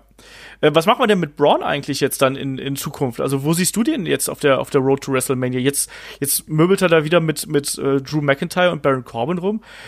Finde ich jetzt auch nicht so geil, oder? Also ich weiß nicht, es ist ja quasi wieder so, so, so zwei Schritte zurückgeführt. Ja, also irgendwie, wenn du nicht weißt, was du machen sollst, einfach mit Baron Corbin fäden lassen. So wirkt's momentan ein bisschen. Ähm, Ja. Also Drew sehe ich als ganz heißen Anwärter auf Rollins nach Mania. Und ich kann mir auch vorstellen, dass wir ein Match zwischen Drew McIntyre und John Cena bekommen. Irgendwie. Also, also ich, ich finde, das passt auch irgendwie. So, auch so ein bisschen, was, die, Mhm. was die Promos angeht, das, das macht auch Sinn. Und dann kann auch ein Drew McIntyre einen Cena besiegen. Ähm, nur das Problem ist, dann hast du einen Drew da schon mal rausgenommen. Dann hast du wieder mal nur Braun und Baron Corbin übrig. Und das haben wir jetzt ungelogen und auch nicht übertrieben viermal mindestens gesehen, die Fehde, immer mal wieder. Die haben so eine, Ja. so eine gewisse On- On-Off-Beziehung. ähm, ich weiß nicht, was du mit dem Braun machst. Was, was schade ist, weil er Ja. super, super heiß war, aber das nimmt jetzt auch wieder ab und das ist auch bei mir, dass ich sage, ja, also, es hat der Braun, ne? Schmeißt da Ja. mal was um, schmeißt da mal jemanden weg, zerbricht da mal was. Ähm, so der, der Hype ist bei mir auch wieder vorbei. Total. Also das, das haben sie ja eh komplett gegen die Wand gefahren. Also ich habe schon gesagt, dass für mich Braun jetzt schon einer der, der großen Verlierer der, der letzten Monate und auch, glaube ich, dieses jetzt schon des kommenden Jahres wird, weil er einfach so komplett aus dem Fokus gerückt bin super ist. Also vom gespannt. heißesten, ja, ähm, auf unserem Podcast in einem halben Jahr, wo wir sagen so, okay, das ist jetzt aber die Chance der WWE, endlich mal was Richtiges mit Braun Strowman zu machen. Wie wir es wirklich. Also ich glaube, du kannst einfach durch unsere Podcasts oder durch unsere Previews und Reviews springen, immer so sechs Monate und sagen wir, Mann, Braun ist gerade richtig gut. Ach Mann, Braun, schon wieder verkackt. Ah, Braun ist gerade Ja. richtig gut. Jetzt wird's aber was. Ah, nee, der ist super langweilig. Also, so gefühlt ist das die Headlock-Geschichte. Dass wir immer wieder sagen, Braun ist gut. Ach nee, haben sie wieder verkackt. Braun ist gut. Ah, wieder gegen die Wand gefahren. Das ist jetzt der Moment, wo man den Titel an Braun Strowman geben muss. Ja. Ich glaube, du So. kannst einfach so eine Collage dazu, daraus zusammenschneiden, wenn wir das im Podcast sagen und bis bei so einem 5-Stunden-Podcast. Wahrscheinlich. Und dann kannst du doch irgendwo mein, mein, mein Rage-Out irgendwie mit reinpacken, wo, wo Braun Strowman mit äh, Nicholas äh, Champion geworden ist. Ein größter Moment seiner Karriere, ich sag's, wie es ist. Ja. Ähm, ich weiß auch nicht genau, was man mit ihm macht. Also ich, ich habe das Gefühl, der ist gerade so ein bisschen im Niemandsland. Den holt man immer mal wieder raus, dann um jemanden gut aussehen zu lassen. Deswegen halte ich diese Geschichte mit Seth gar nicht für so äh, absolut abwegig. Nee, das war mit Roman doch, glaube ich, auch so, oder? Wo Roman auf dem Weg zu WrestleMania war. Da hat er, glaube ich, auch Braun besiegt. Da gab's Ja, doch dieses. War das nicht sogar so dieses relativ gute Fastlane-Match oder so, wenn ich mich nicht täusche? Wo alle gesagt haben, ach Mann, das war ja gar nicht so kacke. Er hat auf jeden Fall ein relativ gutes Match gegen Daniel Bryan damals gehabt, im, äh, auf, im Hinblick auf seinen ersten Run damals. Wo er auch Ich- den Shot aufs Spiel gesetzt hat. Ja, genau. Genau, aber ich, ich meine, da war was, irgendwie mit, mit Braun. Ja, ja schon Das zwei Jahre her oder so, ja. Auf jeden Ja. Fall ist, ist es traurig, aber momentan wirkt es wirklich so, als wäre äh, Strowman nur dafür gut, um dieser Übergangsgegner zu sein. Ja, es war 2017, glaube ich, war es, wo, wo die beiden aufeinander Ja, genau. sind bei Ja. Fastlane. Ja. Ja, also wie gesagt, derzeit eher so der Übergangsgegner, das ist auch ein bisschen schade. Und ich sehe ihn dann auch tatsächlich eher in so einem Midcard-Match äh, in irgendeiner Form. Andre also, the Giant Battle Royal. ja, oder, oder halt Leitermatch. Sag es falsch, steckst du ein Leitermatch, weißt du, wenn ich weiß, was du lieber machst. Leitermatch. Und der kann ja dann auch Leitern durch die Gegend werfen und hochheben und so. Der könnte ja mit Das ist ja Nicolas, könnte der ja Women's Tag Team Champion werden. Ja, wieso auch nicht? Brawny Strowman. Ja, genau. Ja, läuft. Äh, wir haben eine offensichtlich eine neue Ansetzung mit äh, Finn Balor gegen Bobby Lashley um den IC-Title. Finn Balor, der ja ein sehr, sehr gutes Match abgeliefert hat gegen Brock Lesnar, wenn auch kurz und knackig, ähm, ist jetzt dann direkt von äh, Bobby Lashley zusammengemöbelt worden und es gab ja Gerüchte, dass er jetzt dann quasi als nächster dran ist äh, als IC-Champion. Fände ich gut. Ich sehe ihn da aber, also ich könnte mir da auch vorstellen, dass es da irgendwie ein Multiman-Match äh, Richtung WrestleMania gibt. Also das ist so meine Prognose, dass man da mehrere Contender irgendwie herausfiltert und dass er dann da äh, eine Rolle drin spielen wird. Wie ist das bei dir? Also das typische Mid-Card-Title-Match. Ja, Genau. wir nehmen einfach sechs der besten von Raw und SmackDown und dann machen die einmal IC und einmal US Championship.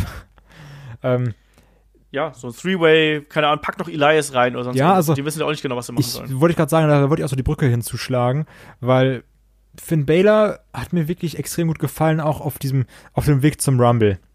Ähm, ich hoffe jetzt nur inständig, dass er nicht wieder in, in diesen Grinse-Baylor abrutscht. Hm. Du sagst so, ja, ich bin hier und Mann, ist das schön und alles cool, hahaha. Sondern, ähm, der soll weiter so irgendwie verbissen sein, seine, seine, seine Kante beibehalten, die er sich jetzt erarbeitet hat in diesen letzten drei Wochen. Und ich meine, das musst du auch erstmal schaffen. Finn Balor von komplett diesem Typen, wo alle gesagt haben, ja, oh, der grinst nur, die haben den ja in drei Wochen aufgebaut und hast gesagt, ja, ich nehme ich nehm denen das ab, dass der jetzt gegen Braun, ach, gegen Brock kämpft. Das war ja wirklich Ja. ein extrem guter Aufbau. Und das darfst du meiner Meinung nach jetzt nicht wegwerfen. Ähm, sondern behalte das bei. Ein Leo Rush und ein Bobby Lashley, die machen ja auch irgendwie ja jetzt nicht Spaß, aber man kann sie sich anschauen. Also weil ein äh, Leo Rush wirklich ein gutes Mouthpiece ist für einen Lashley, der dann einfach irgendwie nur daneben steht. Also so ein bisschen so ein Bootleg Brock Lesnar. So nur, dass dann Leo Rush Paul Heyman ist und äh, Bobby dann eben äh, Brock. Ja, und dann musst du irgendwie noch einen Elias unterbringen. Und ich hätte eigentlich gesagt, ich möchte einen Elias endlich mal als, als IC-Champion sehen. Nur jetzt hat man den irgendwie wieder heel geturnt. So von jetzt auf gleich. Und das finde ich Käse. Siehst du das auch so? Wie fandst äh, ich wollte gerade fragen, Gegenfrage stellen hier, wie fandst du eigentlich den Heel-Turn? Ich wundere mich auch, dass man ihn so schnell wieder Heel geturnt hat, weil äh, man hat ja gerade das Gefühl gehabt, dass er sich so ein bisschen da overfühlt oder, oder wohlfühlt in der Rolle und äh, ich glaube aber, man hat keinen Plan, was man mit ihm sonst anstellen soll. Aber ich klar, glaube, du hast nie einen Plan, was du mit Elias machen sollst. Du sagst wirklich, ja, der kann irgendwie da seine Konzerte spielen, die häufig das gleiche sind, aber trotzdem irgendwie witzig und die ziehen immer eine Crowd-Reaction. Der Typ ist mega geil für unsere Hausshows. Ja, und äh, was sonst mit dem machen? Pff, ja, machen wir einfach mal so ein Elias-Konzert. Und Ja. das, das finde ich wirklich, ich sag wie ist, ich finde das scheiße. So ein Elias, der hat mega Bock gemacht als Face. So, die Leute hatten richtig Bock. Du hast auch wirklich in dieser Promo gemerkt, dass irgendwie die ganze Crowd war so, ja, jetzt ist er doch wieder Heal, aber, wir, aber wir, wir mögen ihn doch. Warum? Und jetzt nur da um irgendwie Jeff Jarrett reinzubringen und ähm, Road Dogg, kann, kriegt, kriegt er jetzt ein Mania-Match gegen Jeff Jarrett? Na, Also so- ich glaube, das ist nur, nur so ein kurzfristiges Vehikel, um ihn da zum Heel zu turnen. Das Ja, aber das ist doch, also, also weiß ich nicht, wenn er jetzt irgendwie Jeff Jarrett, der, der, der Plot-Device ist, um Elias Heal zu turnen, einfach nur damit er wieder Heal ist, also ich, das, das ist für mich ein Kackaufbau. Ich finde, das, das passt auch nicht zu einem Elias, der irgendwie auch, ne, also, der hat ja nie was Besonderes gemacht, wenn du mal ehrlich bist. Aber die Leute hatten immer Bock und waren immer super laut bei Elias, obwohl er nichts von Bedeutung gemacht hat. Ja, Und das jetzt einfach ja so. aber weil er die ja, Ausstrahlung hat. ja, ne? genau. Und jetzt einfach nur zu sagen, ja, wir turnen jetzt wieder Heal, damit irgendwas passiert, das ist für mich eine dumme Entscheidung. Ja, mich hat's auch extrem überrascht, muss man sozusagen. Ich, also ich fand das jetzt irgendwie ganz, ganz lustig. Äh, ich fand's auch lustig übrigens, dass nachdem ich schon With My Baby Tonight gesungen habe, auch der Road Dogg nochmal With My Baby Tonight Er hat es einfach nachgemacht. Ja, natürlich, ne? Alle machen dem Olaf nach. Natürlich. Jeder will wie ich sein, weißt du. Ähm, nein, aber das, das war schon ein bisschen merkwürdig. Also ich fand es ja schon beim Rumble merkwürdig, weil das irgendwie gar keinen Sinn gemacht hat so richtig. Und jetzt, ähm, ich kann mir eben vorstellen, klar, dass man da vielleicht noch mal ein Match macht, was aber ziemlich grauenvoll wird natürlich, ähm, bis WrestleMania. Ich habe keine Ahnung, was man mit, mit Elias bei WrestleMania macht, außer dass man ihn irgendwie in ein IC-Title-Match steckt und man macht ein Multiman-Match draus. Also ansonsten sehe ich da ähm, nicht das Vertrauen in ihn. Also, wie du schon gesagt hast, ne, er ist natürlich da so als als Pausenfüller und wieder für Hausshows und auch für, für so kleinere Segmente ist er echt gut, aber man hat es eben noch nicht geschafft, ihn irgendwie so zu platzieren, dass man ihn auch als Wrestler wirklich 100% ernst nimmt. Ne? Das, das muss noch kommen und da mal, mal abwarten. Ne? Klar kann man da auch irgendwie so ein Match gegen Braun irgendwie dann vielleicht irgendwie in Betracht ziehen, so nach dem Motto, wir haben bei beiden keinen richtigen Schimmer, was wir mit denen anstellen, deswegen setzen wir sie gegeneinander. Ist das dann was Geiles? Wahrscheinlich es nicht. sieht doch ne? einem Also Elias wahrscheinlich- nicht gut, ne? Nee, natürlich nicht. Aber hatten wir doch auch schon mal so. Ja, so wir hatten das im schon Stil, super also oft. Deswegen, also äh, WWE weiß offensichtlich noch nicht genau, wo man mit ihm da hin möchte. Ähm, und auch als auch als Heel, ich meine, was, was, was stellt ihr denn auch als Heel dar? Klar, der beleidigt Leute, Ja, aber das, das war's. mit der Gitarre. So, Also, ja, eben. So im Endeffekt, als Face hat er dann einfach die Bösen mit der Gitarre geschlagen und als Ziel dann die Guten mit der, also die Guten, in Anführungsstrichen, mit der Gitarre. Und, ähm, also war, das, das, das ist irgendwie sehr kurzfristig gedacht. Das war wieder so eine Aktion, wo gesagt wurde, zumindest wirkt so, ja, Hauptsache es passiert was. Ja, das hat man ja eh, das ist ohnehin was, was ich jetzt so ein bisschen äh, aus den letzten Wochen mitnehme. Man versucht wirklich da in jeder Show quasi irgendwie eine Überraschung mit einzubauen und dann auch wirklich so Überraschung um Überraschung willen so ein bisschen. Mhm, und das mhm. halte ich auch für nicht, für nicht für so sinnvoll. Auch jetzt dieser, ähm, um da zu SmackDown rüber zu wechseln, ähm, diese Geschichte mit, mit R-Truth und Rusev und Nakamura, das ergibt für mich alles von vorne bis hinten bislang zumindest noch nicht so recht Sinn. Also für dich? ich sag mal so, ähm, als Shinsuke den Titel gewonnen hat, habe ich gedacht, das ist, das habe ich auch David geschrieben, das wirkt ein bisschen äh, wie dieser WWE-Move. Ja, hier hast du den Titel, aber bitte, bitte geh nicht. So Ja. dieses, ja, so du kriegst einen Titel und du kriegst einen Titel und ihr kriegt einen Push und du kriegst einen Push, weil du liest ja auch überall heutzutage, ja, der Wrestler wird jetzt gepusht, weil der ist unzufrieden oder sowas. Und da Ja, dachte ich klar. wirklich, okay, die geben jetzt Shinsuke den Titel, damit er, damit er bleibt. Was ich auch irgendwie schade fand, weil Rusev hat ja eigentlich Spaß gemacht. Ne? Und Rusev Day war dann ja auch irgendwie wieder dabei, over zu werden. Weil, also für eine Pre-Show war ja auch wirklich gute Stimmung. Und auf einmal turnt dann Rusev heel, R-Truth wird Champion, Shinsuke verliert. Also das war auch wieder so, ja, was ist denn gerade alles passiert? Ach, äh, also das habe hab ich gar nicht verstanden. Und ich muss trotzdem sagen, ich finde es nicht schlimm, dass einer Truth Champion geworden ist. Weil A, ich es ihm unfassbar gönne. So, der ähm, spielt seine Rolle seit Jahren wirklich gut. Der ist unterhaltsam. Klar, man kann aber sagen, oh, Dance Break, super kacke. So, ich will lieber ein 40-Minuten-Match sehen, ähm, wo die sich einfach nur den Kopf einschlagen, was super technisches Wrestling ist. Aber ähm, unterhaltsam ist ein Truth, wie- also das kann, da kann man irgendwie nichts gegen sagen, meiner Meinung nach. Und er ist ja auch kein schlechter Wrestler. Nee, Und jetzt einfach ihm mal so zu sagen, so, ja, hier, wir äh, erkennen deine Leistung an, das, das ist vollkommen in Ordnung. Außerdem, was auch für Artus spricht, ist, er kann auch jetzt gerade durch den Sieg über Nakamura und Rusev, was natürlich irgendwie zwei äh, glückliche Siege waren mit den Roll-Ups, aber trotzdem, du kannst R-Truth gegen jemanden, der irgendwie gefühlt nichts kann, verlieren lassen und es wird einem R-Truth nicht wehtun. Ein R-Truth könnte aber auch gegen jemanden, der irgendwie okay ist oder ein vernünftiger Wrestler ist, könntest du ihn aber auch trotzdem gewinnen lassen. Also so dieses, Ja. ich finde, ein R-Truth tut keinem weh. Also, weißt du, wie ich das meine? Ich weiß, wie du das meinst, ja. Und ich finde es auch vollkommen okay. Also klar war es irgendwie überraschend, dass er jetzt das Ding da gewonnen hat, weil er doch eher der Clown gewesen ist, natürlich über die letzte Zeit. Ähm, aber zugleich, man hat es ja auch damals schon gesehen. Also der, der ist ja auch jemand, der durchaus einen ernsten Charakter äh, spielen kann. Jetzt hat er so ein bisschen diesen, diese Upset. Äh, Kid-Geschichte, also der, der Überraschungssympathieträger irgendwie, der durch einen Roller gewinnt und dann eben eine Übermacht gegen sich hat. Das finde ich auch gar nicht mal so dramatisch, aber mich, mich wundert diese, diese, dieses Bündnis zwischen Rusev und wie gesagt, dass man den jetzt, das jetzt heel turnt, verstehe ich nicht so ganz und dann auf einmal noch in Tag Team mit, mit äh, Nakamura oder in einer Verbindung mit Nakamura, äh, wundert mich auch. Der Typ, der Lana ja angegriffen hat, in Anführungsstrichen. Ich musste direkt wieder an die League of Nations Ja, denken. es tut ist wirklich leid, so, ne, wieder so, ah ja, die bösen Ausländer. Also, Ja. Das ist, ähm, das ist irgendwie schwach. Also es gibt nur eine, es gibt nur die Eu- European Union. Das sind die Guten. Genau. Nein, aber, ach, keine Ahnung. Aber das hat wirklich sowas für mich gehabt, weißt du, jetzt hat dann äh, Art Truth ist jetzt US-Champion und kämpft gegen die bösen Ausländer. Ja, okay. Hm, ne. ähm, Finde ich merkwürdig. Ich freue mich für Art Truth. Ich mag den Typen halt irgendwie, weil der mich dann, obwohl er eben so merkwürdig immer wieder ist, aber er schafft es dann trotzdem, mich auf eine merkwürdige Art zu unterhalten. Und das ja, ist okay. also auch jetzt zum Beispiel hier mit dieser Mi- Mixed Match Challenge. Ich habe mir dann auch das Video angeschaut, wo R-Truth und Carmella in äh, hier Stanford, Connecticut da bei dem WWE Headquarter waren. So, natürlich, Ja. das ist halt das ist ein absoluter No-Brainer, aber es macht Spaß.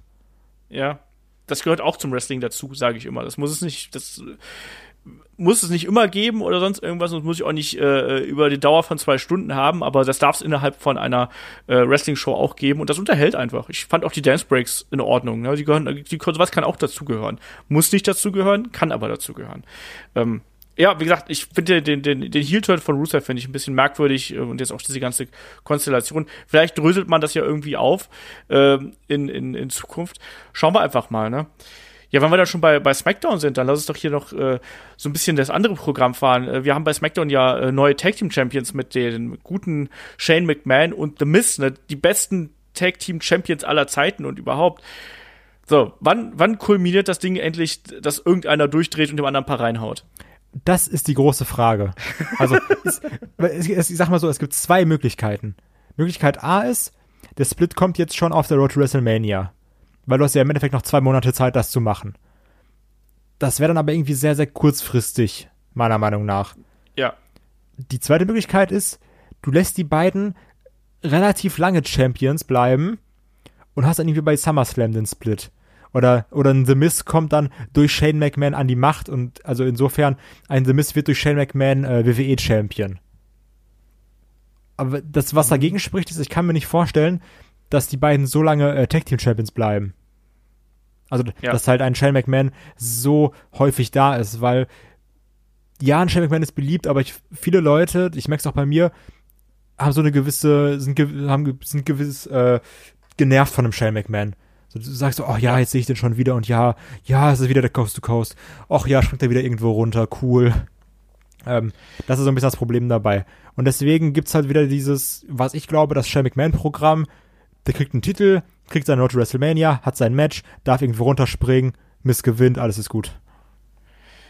Also, meine Theorie ist jetzt, also ich glaube auch, dass die es halten, quasi erstmal das Titelgold bis, äh, bis WrestleMania. Und ich glaube, dass die bei WrestleMania, also die kriegen in irgendein größeres Programm und verlieren dann aber äh, nach einem harten Match bei WrestleMania und dann gibt's den Turn. Ich glaube, dass der, der Miss ist prädestiniert dafür, dass das der WrestleMania-Turn wird, so ähnlich wie damals mit AJ und, und, äh, und Shinsuke. Die beiden sind noch bis dahin super gute Freunde und wenn sie das Ding aber dann los sind, dann, äh, dann kloppt The Miss dem irgendwie einer rein. Viel geiler wäre, also McMahon turnt. Ja, oh Gott, bitte nicht. Ich finde aber auch The Miss auch als, also noch, noch funktioniert er für mich als, als Babyface, weil er irgendwie, ne, so ein bisschen überdreht nett Ja, so ganz putzig, ne? So, super, super ja. übermotiviert. Ja, eben, ne, so, äh, aber das, das ist ja auch in Ordnung. So. Also, ich, also ich mag, mir geht auch, ich bin auch in der Fraktion, dass ich sage, mir geht äh, ein Shane McMahon auf den Keks, habe ich auch in der Rumble-Review gesagt, dass mir, er mir da ein bisschen zu omnipräsent und mal wieder zu dominant gewesen ist, äh, wie eben nun mal ein Shane McMahon so gerne so ist. Deswegen, ich hoffe, dass die beiden, die beiden dürfen ruhig noch ein bisschen Champions äh, sein und ich hoffe, dass es dann bei WrestleMania sozusagen den Cliffhanger gibt und den Split äh, und dann die Heel-Turn wieder von The Miz. Und dann haben wir eine Überraschung bei, bei äh, WrestleMania, dass die beiden, dass es einen Split gegeben hat und dann äh, sehen wir weiter. Ähm, da springen wir zum nächsten, zum nächsten Posten hier, ne, innerhalb der, äh, der Geschichte aktuell. Kommen wir eigentlich mal, sollen wir eigentlich mal zu, zu Daniel Bryan kommen? Kommen wir, zum, ja eh kommen wir zu unserem Ökomann. Genau. Mit seinem neuen Öko-Freund. Äh, ich ich finde es halt witzig, dass sie jetzt bei Eric Rowan wirklich diese Geschichte rauskramen, dass er ja hochintelligent ist und äh, ich weiß nicht, was liest und äh, eigentlich ein, was ist ein Winzer ist er eigentlich, ne? Und überhaupt. Das haben die ja auch schon damals immer gesagt. Ne? Als ja, wahrscheinlich von Ökowein. Ja, genau, der macht, der macht den selber. Der stampft den selber mit seinen Füßen. Ähm, mit Ungewaschen. Ja, das ist für den Geschmack.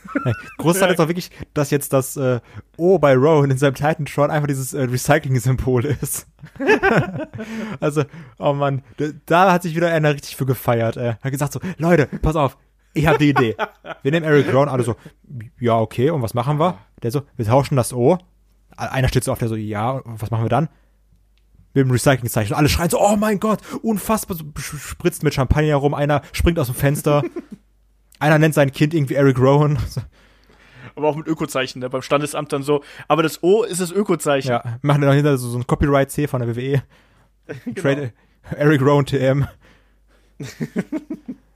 ja, also wie gefällt dir die Kombination aus den beiden? Und was glaubst du, was erwächst daraus noch? Glaubst du, wir kriegen dann noch die, äh, die vegane White Family, wie ich es jetzt ja schon letztes Mal angekündigt habe? Ehrlich gesagt, ich habe keine Ahnung. Also, ich habe es in den Rumble gesehen. Ähm, und auf einmal kommt da Eric Rowan raus. Und ich dachte mir aber, das, das ist doch ein Knüppelbruder. So, der, der gehört doch zu, den, zu den Knüppelbrüdern. Wo, wo ist Luke Harper? Und warum ist er jetzt auch. Die Tattoos sind auch neu, ne?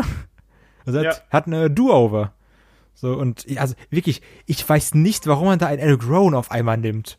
Ich war super verwirrt, perplex. Ähm, ich weiß auch nicht, in welche Richtung das geht. Ist jetzt so, ähm, weiß ich nicht, Eric Rowan der, der Schläger für Daniel Bryan, der, der, der Öko-Schläger oder so. Ähm, also ich finde die Sache mit dem Titel finde ich super lustig, weil das passt auch, ne? Und ich mag auch diese ganzen Sachen, die Daniel Bryan sagt, zum Beispiel großes Highlight äh, bei Raw, wo dann irgendwie Rollins dafür anzählt und sagt, ja, jedes Mal, wenn er Burn It Down sagt, ist er irgendwie für Luftverschmutzung und sowas. Also, das, das ist einfach genial. So, da, das ist super stark. So, dafür lieben wir unseren Brian. Aber ähm, ich weiß noch nicht, was, was aus Eric Rowan Sache wird. Im Endeffekt, er steht jetzt ja daneben und nickt. Und das war's. Mhm. Ja, ich weiß auch nicht genau. Also ich, aber ich könnte mir tatsächlich vorstellen, dass man da noch einen Luke Harper daneben Besonders, stellt. Ich mochte die Blood Busters übrigens, ne? Ich fand die wirklich cool ich fand die jetzt auch nicht so katastrophal schlecht, wie das viele sagen. Also ich fand die eigentlich auch okay, weil sie auch eben ihre Rolle gehabt haben. Klar war das irgendwie so aus einem äh, schlechten 80er Jahre Horrorfilm, wie die beiden aufgetreten sind, aber so what? Ich fand das, ich fand das in Ordnung. Und das ist trotzdem ein gutes Tag. Ja, also das waren auch gute Matches so gegen die Usos und sowas. Also du ja, kannst eben. nicht so, also das war noch mit eins der besseren Tag Teams, die du so insgesamt in der WWE hast. Ja, also ich weiß, es gibt ja auch einige in der Runde, die die beiden überhaupt nicht mögen und die beiden stinke langweilig finden. Ich finde die trotzdem in Ordnung, muss ich sagen. Also ich kann damit auch leben. Ähm, meine Frage an dich wäre jetzt aber, glaubst du, dass, dass Daniel Bryan als Champion zu WrestleMania fährt? Oder glaubst du, der wird im Elimination Chamber, wo er ja dann gegen äh, fünf weitere Gegner ja antritt, Samoa Joe, Mustafa Ali, Randy Orton, Jeff Hardy und Rey Mysterio? Nee. Hast du AJ gesagt? Vergessen. Ich glaube, ich habe AJ vergessen. Egal, aber wir wissen auf jeden Fall fünf Gegner. Äh, glaubst du, dass er da verteidigt oder glaubst du, wir bekommen das äh, vielerorts gemunkelte Match zwischen, ich glaube, AJ und Randy Orton wurde irgendwie schon vor Monaten mal angekündigt. Glaubst du, dass es sowas gibt? Ich finde das super unattraktiv, muss ich sagen. Ja, es gibt ja, also ich, ich liebe es auch immer, wenn wir Sätze anfangen mit, es gibt ja das Gerücht, Komma das. Ähm, Ja. Aber es gibt ja das Gerücht, Komma das.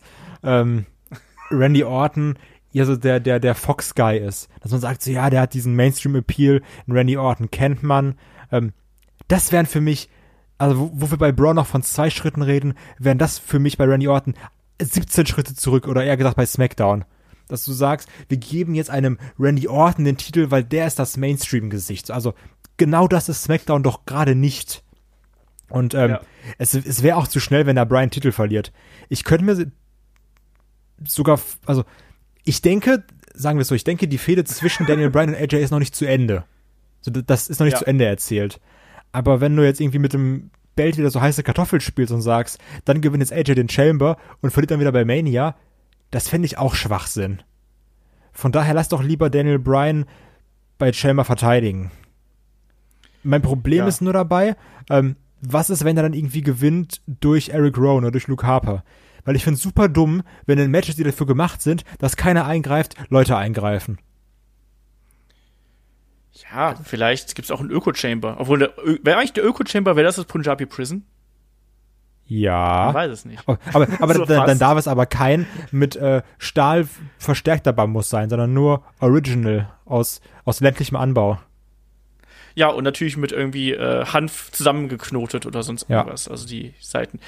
Ja, und natürlich dann auch alles von äh, alle Fairtrade und so und alle, alle Stage Crew und so müssen alle fair bezahlt werden und sowas. Ähm, ich, ich möchte auch, dass Daniel Bryan noch ein bisschen Champion bleibt. Allein auch jetzt, damit er noch ein bisschen den Gürtel irgendwie tragen kann. Ich meine, ganz im Ernst, also wenn Daniel Bryan irgendwann mal diesen Gürtel verliert, es bietet sich ja an, das Ding dann zu verbrennen, oder? Also das, das muss doch irgendjemand muss doch dieses Ding dann nehmen und dann verbrennen. Also das, das habe ich mir sofort gedacht, als ich das Teil gesehen habe. Wenn er Ja, das, so ein Randy Orton-Ding verbrennen. Er hat ja auch schon da das Sister Abigail-Hütte abgebrannt. ja, eben. Och nee. Komm, das muss man doch verbrennen. Ja, die kann Also, den äh, verbrennen, aber nicht Randy Orton. Nee, nee, nee, das nicht. Aber irgendjemand, aber irgendjemand, der kaltblütig genug ist, Samoa Joe wäre halt geil. Ich will, will immer noch Samoa Joe mal als, als Champion sehen. Ich sehe da auch irgendwo der- R-Truth. Also, Was? Ich sehe da auch R-Truth. Der verliert dann den US-Titel und ist dann einfach in der Chamber und gewinnt. ja, Nein, ähm, so rein zufällig verläuft sich auf dem Weg irgendwie. Ja. Also ja, das ist, ich, ich finde es schwierig, aber also für mich, also äh, oder in meinem Kopf ist das feste Match bei Mania AJ gegen Brian nochmal. Und dann bitte in gut. Ich bleib ja dabei, also ich bin ja gerade so ein bisschen anscheinend auf dem Three-Way-Trip hier. Äh, ich fände ich fänd nach wie vor Brian, AJ gegen Samoa Joe. Ja, stimmt. Geil. So für die TNA-Callbacks, ne? Yes, genau das. Das fände ich immer noch gut und dann kann für mich Samoa Joe das Ding ge gewinnen und verbrennt dann die Gürtel. Zudem wird es auch super passen. Also er sagt, bah, ich will das Teil nicht. Äh, ich verbrenne Verbrennt das. einfach Daniel Bryan. Genau, der wirft mit, mit Daniel Bryan zusammen in die Tonne und äh, schüttet Kerosin drüber und ab die Post. Ja. Nee, das, also ich, ich möchte auch äh, Randy Orton nicht mehr in einer dominanten Nein, Rolle. nein. Also, der, der, der darf noch seine, seine verrückten Sachen machen, darf Leute an den Ohren ziehen und solche AKOs, Geschichten, aber so. genau. so Randy Orton, die Sachen, die Randy Orton eben so macht. Ja. Und da auch, also vielleicht auch, wir haben, weil wir auch dazu eine Frage bekommen haben, glaube ich, von dem Ronaldinho, äh, der hat gefragt hier, wie wir der, das Match zwischen Rey Mysterio und Andrade fanden. Ich fand die beiden Matches total geil. Ja, muss waren super gut. Sagen. Ich fand die fantastisch. Ähm, wo geht da der Weg hin? Ja, das, das ist halt eine Frage, die ich mir aufgeschrieben habe. So, was machst du mit den ganzen guten Smackdown-Wrestlern? Also, weil du hast ja einen Ray, der jetzt irgendwie ein Ray, haha, super witzig, dient jetzt aber auch als Sprungbrett für andere Talente. Ähm, ein Almas macht sich, kommt aber großteils über die Matches, ne? Ja. Ähm, Mustafa Ali wird auch irgendwie gut aufgebaut und ich muss sagen, ich bin großer Mustafa Ali-Fan. Ich finde den wirklich cool. So, Ja. und unseren pakistanischen Seth Rollins. ähm, und Samoa Joe, also weiß, der ist ja glaube ich schon seit, was, seit wann? Seit, auch seit zwei Jahren jetzt da, ne? Seit Ich glaub, ja, 33. und hat seitdem jetzt aber auch noch nicht so wirklich was erreicht. Ist immer gut, hat seine Fäden, verliert dann am Ende. Ja, und dann fängt sie wieder von vorne an. Also irgendwie, ein Joe muss ja auch mal so den, den nächsten Schritt gehen. Also klar, du, du würdest jetzt sagen, du würdest ihn in dieses äh, WWE-Titelmatch packen. Würde ich sogar auch unterschreiben. Ähm, dann ist eben die Frage, was wird. Also machen wir da auch wieder ein Multiman-Match, sagen R-Truth, äh, Rusev, Shinsuke, Ray, Almas, Ali. Und dann machst du, machst du, hängst das Ding wieder über die, über die Decke und machst wieder ein Leitermatch? Ja. okay. Championship Scramble. Ja, einfach. Wir hängen einfach alle Gürtel. über die Armageddon Decke Hell in a Cell. Ja, also das, das ist natürlich eine andere Möglichkeit. Das habe ich auch äh, heute gelesen, dass es halt auch einfach so ein, so ein Smonge-Ding gibt, einfach mit sechs oder acht Wrestlern und dann um den US-Titel. Kannst du natürlich auch machen. Also warum, warum nicht? Aber da sind natürlich auch ein paar Leute, wo man sagt, ja, okay, die könnte man vielleicht auch äh, besser in einem, in einem Einzelmatch oder sonst irgendwie positionieren. Ne? Also gerade auch einen, ich sehe ja gerade Samoa Joe und auch eine Andrade sehe ich als jemanden, die, die musst du eigentlich irgendwie gerade auf der ganz großen Bühne jetzt auch mal präsentieren und dann auch mal dem Vertrauen schenken und sagen, so jetzt hier rennt mal so ein bisschen, zeigt mal, was ihr könnt. Und äh, dann sehen wir weiter. Und äh, ich meine damit nicht nur zeigt mal, was ihr könnt und holt einen, einen Gürtel von der Decke, sondern wirklich äh, habt hier ein schönes 10, 15, 20 Minuten Match in irgendeiner Art und Weise und dann gewinnt das Ding auch. Und deswegen, ich gerade in Samoa Joe, der ist ja auch schon nicht mehr der allerjüngste, der muss jetzt auch mal irgendwann seinen Moment bekommen und der darf nicht nur Badass aussehen, sondern der muss halt auch Badass sein und sich auch mal ein, ein, ein, wirklich ein großes Match holen. Ja, So. sehe ich auch so. Natürlich, also was natürlich dann irgendwie wieder für so eine, für diese Multiman-Matches spricht, ist, dass du ganz vielen verschiedenen Leuten Spotlight geben kannst, ne? Ja. Aber an was erinnerst du dich denn da am Ende noch? Also ich weißt du noch, wo so, Sami Zayn fast Kevin Owens umgebracht hat? Kannst du dich daran erinnern? Wo ihn so, ähm, also ich, das war wie so ein, ähm, ach man, so, ein- so ein Full Nelson-Griff, so wie so ein Dragon Suplex, so ähnlich war dieser Move. Ja, ja. Und wo dann äh, Kevin Owens mit seinem Nacken auf die Leiter gelandet ist, daran erinnere ich mich ja, und noch. stecken geblieben ist Ja, quasi genau. ist, oder? Wo der, ja, Oder wo. Sammy durch die Leiter gesprungen ist. Das war auch cool. ja, oder wo Zack Ryder äh, IC-Champion geworden ist. Ja, aber das, das Finale, daran erinnert man sich immer.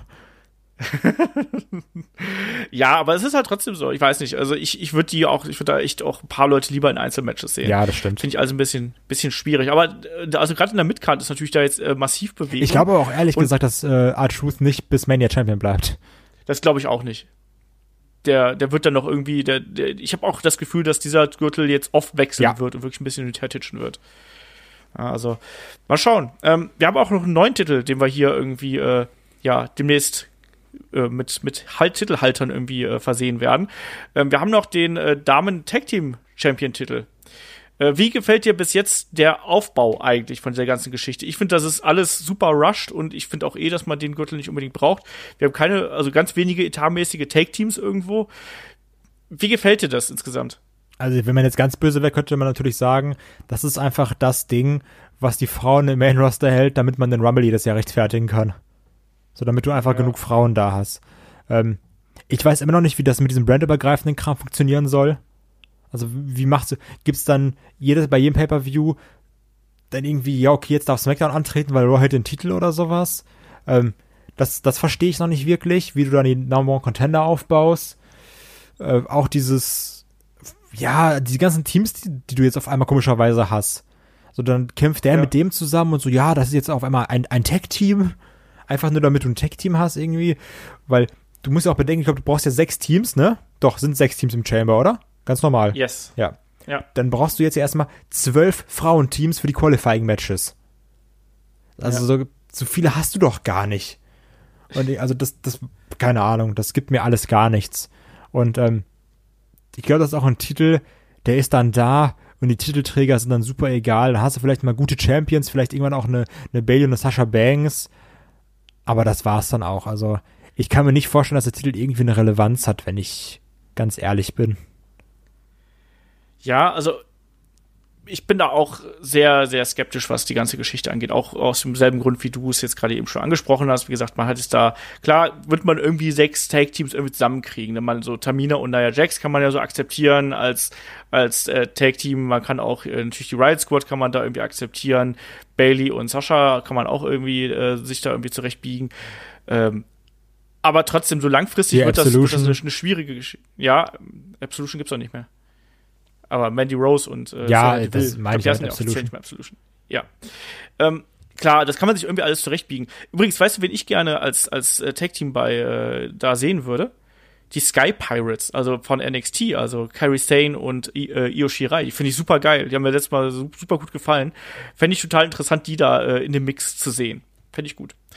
Ansonsten bin ich da aber bei dir komplett. Also ich finde, das ist, das ist ein bisschen gerusht. Ich fühle bis jetzt noch nicht, dass es das irgendwas Besonderes sein soll. Ähm, ja, mal sehen, wie das dann beim Elimination Chamber wird. Also, was erwartest du dir da von dem Match? Glaubst du, das wird gut? Ich bin ganz böse und sag, ich erwarte davon ganz viel Gebotsche. Also, so, so böse wie es auch ist, du hast es auch wieder im Frauenrumble gesehen. Ich fand die erste Hälfte war katastrophal. Ähm, ja. Auch gerade so, so Lacey Evans, Grüße gehen raus. Ähm, ja, und ich, ich. Ich bin kritisiert worden. Ich, der, schöne Grüße an den DX-Member. Ich nehm, sag's jetzt wahrscheinlich böser als gemeint. Der DX-Member hat gesagt, ich soll mit der äh, Lacey Evans nicht so hart ins Gericht gehen. Äh, ne? Sie hat sich ja hinterher gefangen. Aber es war trotzdem nicht nee, gut. Gut ist anders. Ähm, und ich kann mich auch noch an den letzten Damen-Chamber erinnern. Das, der war auch nicht wirklich geil. Von daher, ich, ähm, ich sag mal so, ich gehe da mit ganz, ganz negativen Erwartungen dran, aber dann kann ich ja eigentlich nur überrascht werden, ne? Ja, ich erwarte da jetzt auch nicht, nicht total viel von, aber hoffe auch, dass man da sich einfach was Cooles ausdenkt und dass da doch irgendwas äh, Gutes bei zusammenkommt. Und ich weiß gar nicht, Kai, hast du hier noch andere, andere Punkte, die du irgendwie anschneiden möchtest? Nee, ich glaube, damit haben, haben wir, wir alles was? angesprochen. Die, ja, also die, was mich am meisten genervt hat, war wirklich die Sache mit Elias. Das ist mir echt ja. übel aufgestoßen. Ähm, R-Truth fand ich ganz schön. Ja, Braun ist raus. Super froh über Rollins. Ne, ich finde, wir haben alles angesprochen.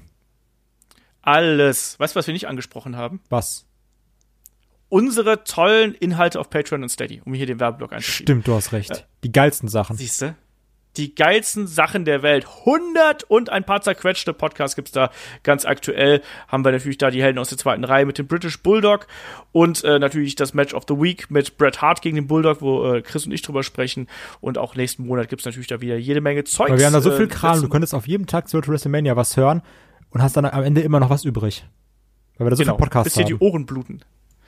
Ja, das äh, stimmt, glaube ich, sogar, wenn man es hochrechnet. Wahrscheinlich schon.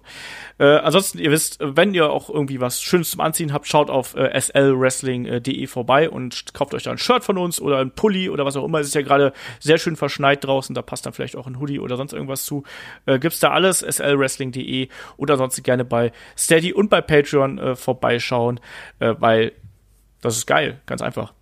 Ansonsten würde ich sagen, dann kommen wir doch einfach hier vom Hauptthema dann zu den Fragen. Ne? Dann äh, Fragen wisst ihr, schickt an fragen.headlock.de. Ansonsten äh, natürlich auch äh, einfach bei Twitter uns anschreiben, at headlock.de oder bei Instagram oder bei, was haben wir noch? Bei YouTube einfach unter die, äh, unter die Videos knallen. Das sehen wir dann äh, äh in der Regel auch. Und ich schreibe die Sachen dann hier auf. Wir werden mal schauen, wie viele Fragen wir jetzt heute durchkriegen.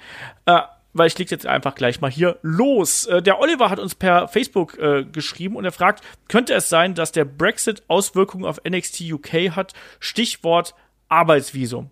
Mann, gleich so eine politische Frage hier äh, zu Beginn. Ähm, ich kann mir schon vorstellen, dass das ein paar Komplikationen mit sich bringt. Ich meine, man weiß ja noch nicht ganz genau, wie das da alles ablaufen wird. Allein deswegen wird es halt eben schwierig werden. Aber ich glaube, das wird nicht ganz so einfach sein, wie das eben noch äh, vor ein paar Jahren der Fall gewesen ist. Also ist ja alles Mutmaßung hier im Endeffekt. Kai, was denkst du? Gibt es da Auswirkungen negativer Art und Weise? Oh, du bist da mal für die schlauen Fragen. Ich kann nur so Fragen beantworten, so würdest du lieber irgendwie den World mit Otis Dozovic machen oder irgendwie einen Tag mit Eugene abhängen? Das sind eher so meine Fragen. Was wäre die Antwort darauf? Äh, Otis. Oh, das ist Love.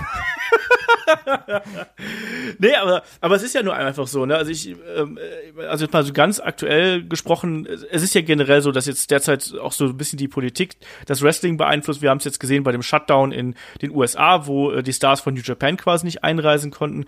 Und was den Brexit angeht, da muss man einfach mal abwarten, äh, wie sich das entwickelt, ne? Also, ich meine auch gerade in der heutigen ähm, Zeit, ne? Äh, wo jetzt auch ganz, ganz häufig Leute aus Deutschland oder so, aus den europäischen, ich zähle jetzt mal dann halt deswegen diese UK jetzt nicht dazu, aus diesem europäischen Festland hier ähm, auf die Insel zum Wrestling gehen. Wo du auch natürlich irgendwie einen Walter ganz oft hast oder auch jetzt einen Ilya oder sowas, der auch bei OTT und sowas aufgetreten ist. Ähm, oder auch bei den anderen britischen Ligen. Das wird ja auch immer häufiger, ne?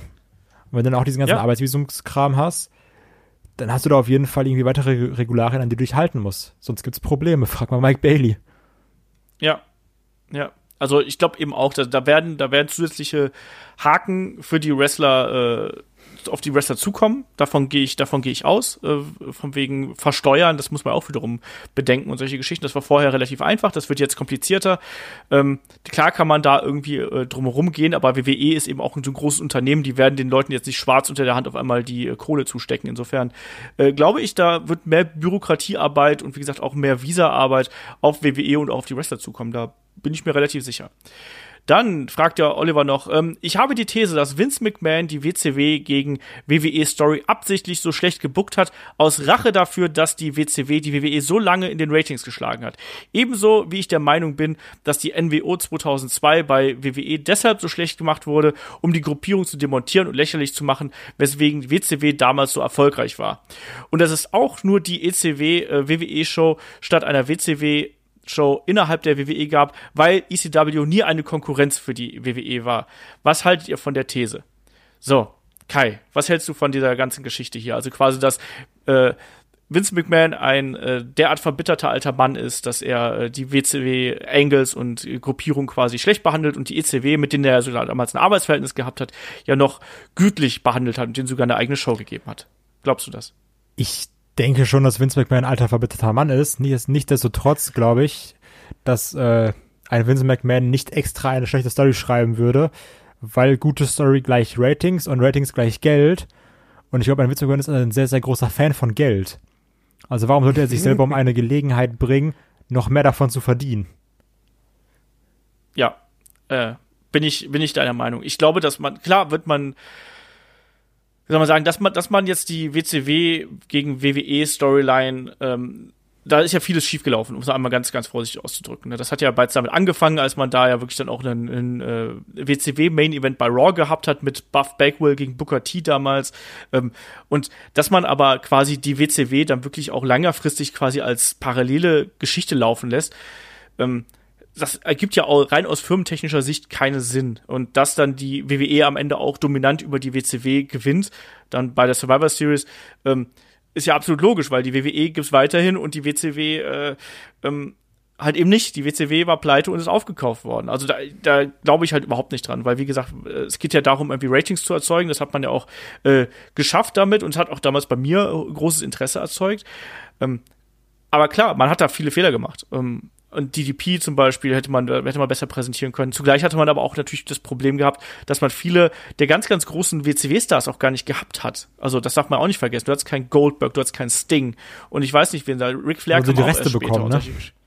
Genau, du hast die Reste bekommen und also jetzt mal ohne einem Booker T zu nahe treten zu wollen, aber willst du denn einen Booker T auch glaubhaft als große Konkurrenz für The Rock damals hinstellen? Ich finde, das ist ein Star. Ja, nee, Booker Der kann Breakdancen und sich in Supermärkten prügeln.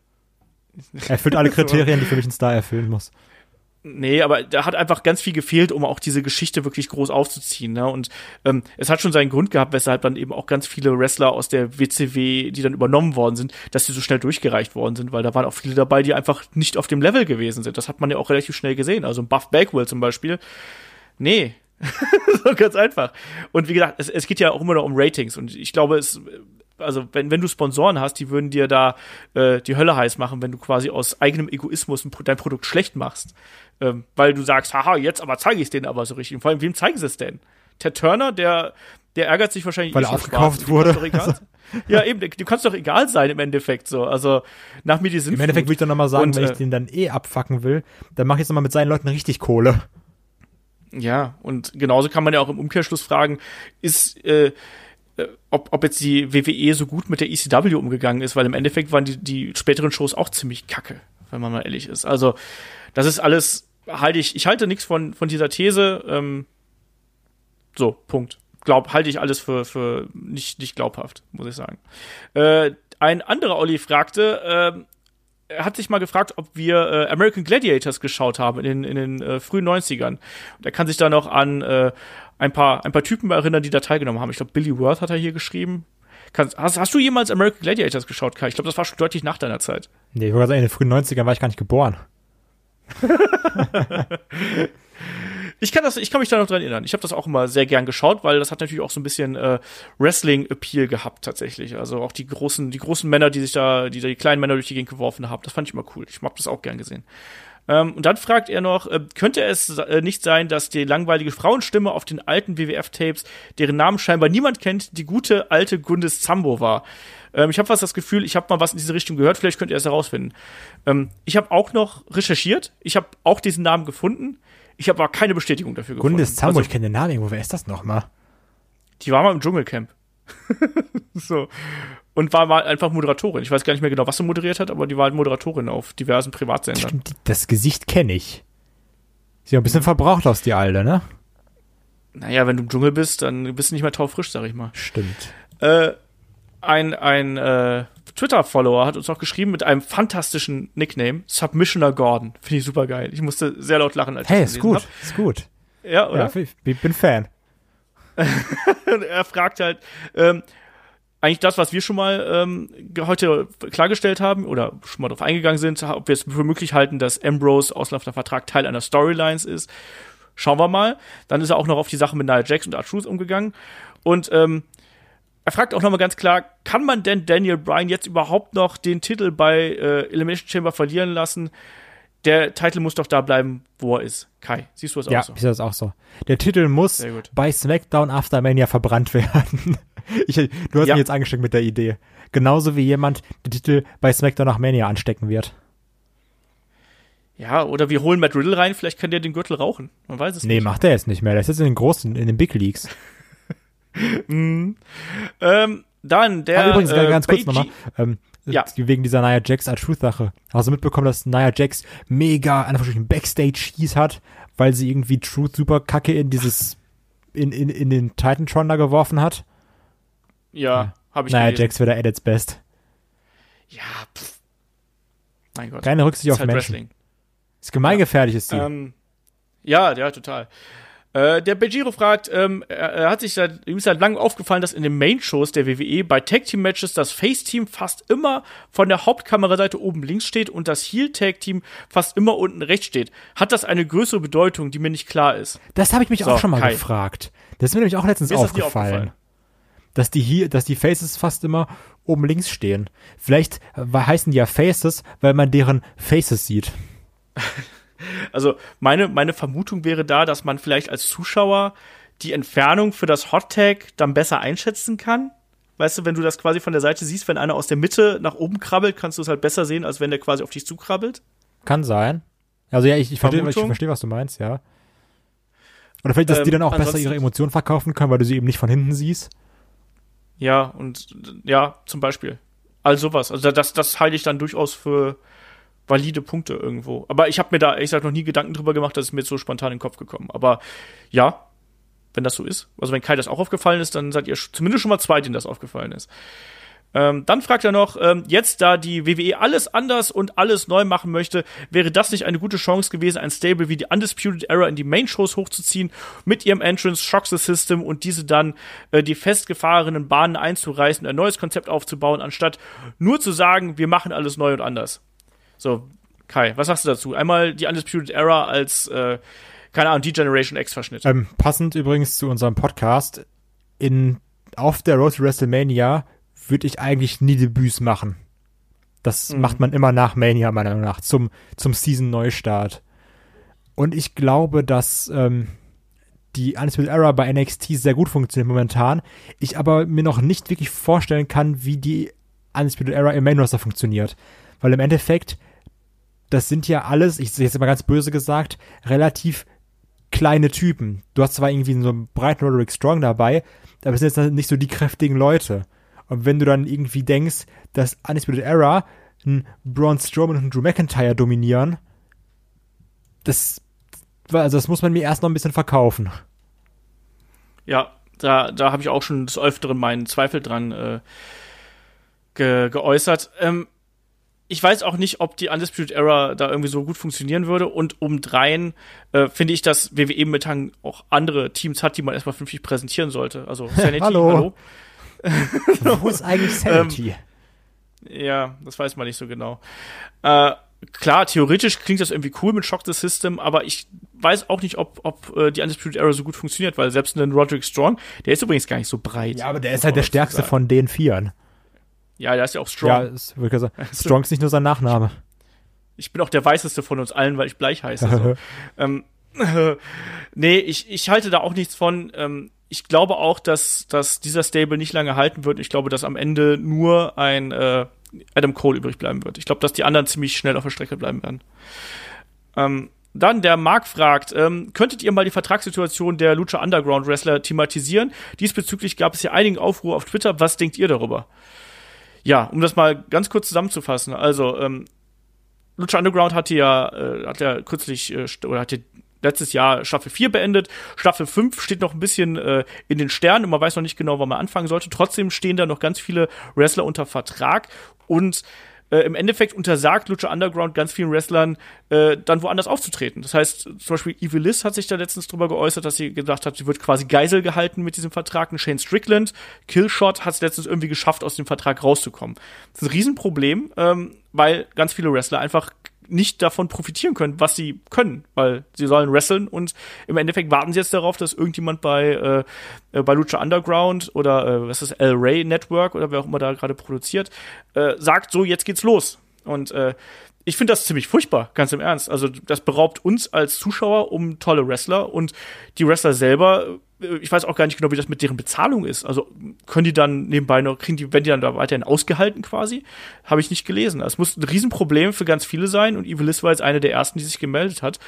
Ähm, Kai, wie ist deine Meinung dazu? Ja, wir haben ja vorhin schon mal ein bisschen drüber geschrieben. Also, klar, in erster Linie kann man immer sagen, was ja auch einer meiner ersten Sätze war, gut, ist halt Pech, wenn du den Vertrag unterschreibst, ne? So, lies es ja. dir eben durch.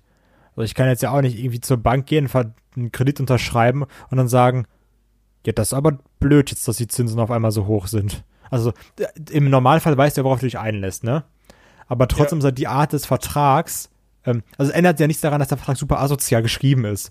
Wenn du sagst so, ja, ja, ihr seid nicht ein Jahre, also ihr seid nicht Jahre, sondern Staffeln an uns gebunden. Und wann wir die Staffeln machen, entscheiden wir halt selber. So. Und das, das ist einfach super frech, ne?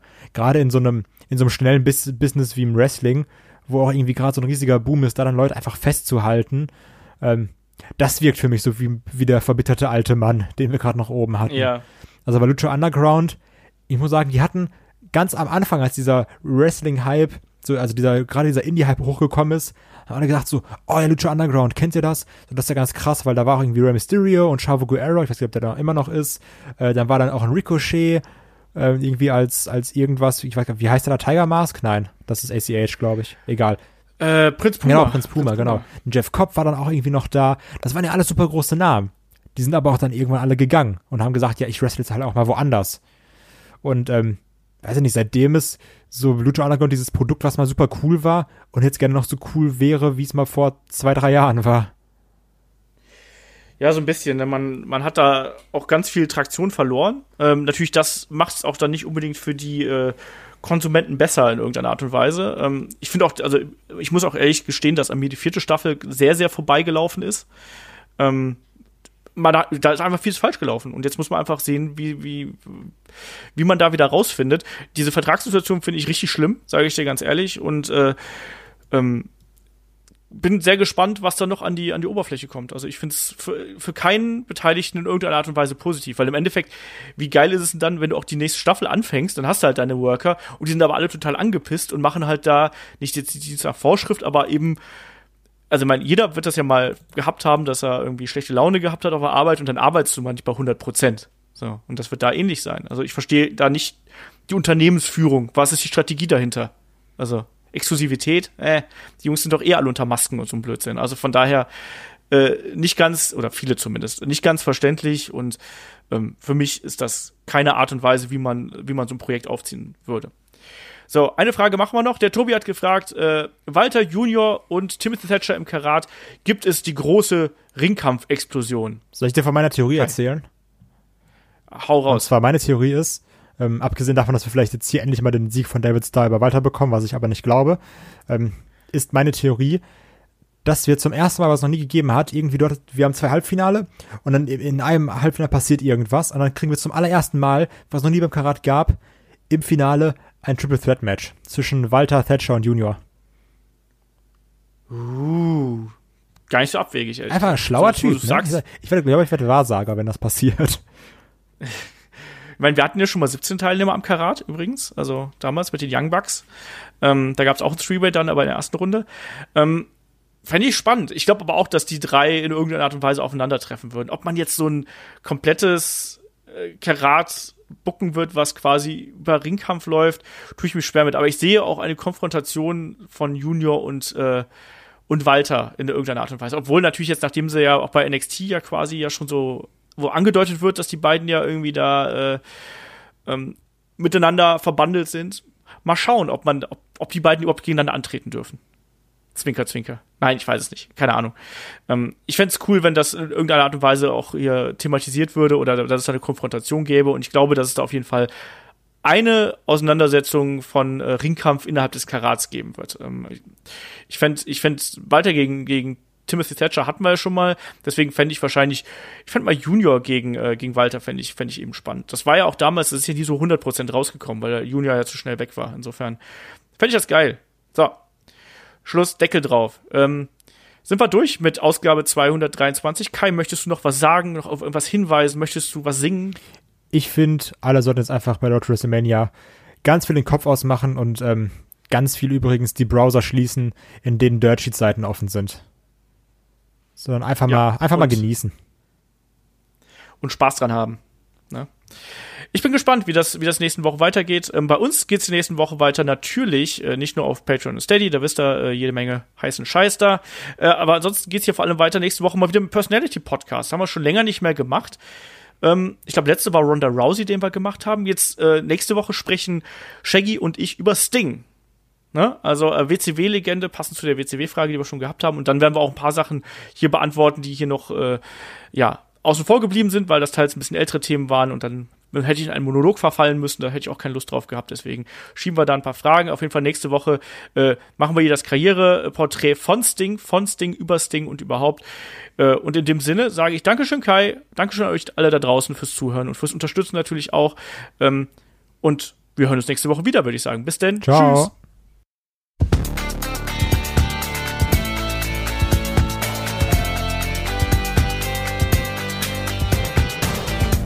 Headlock, der Pro Wrestling Podcast.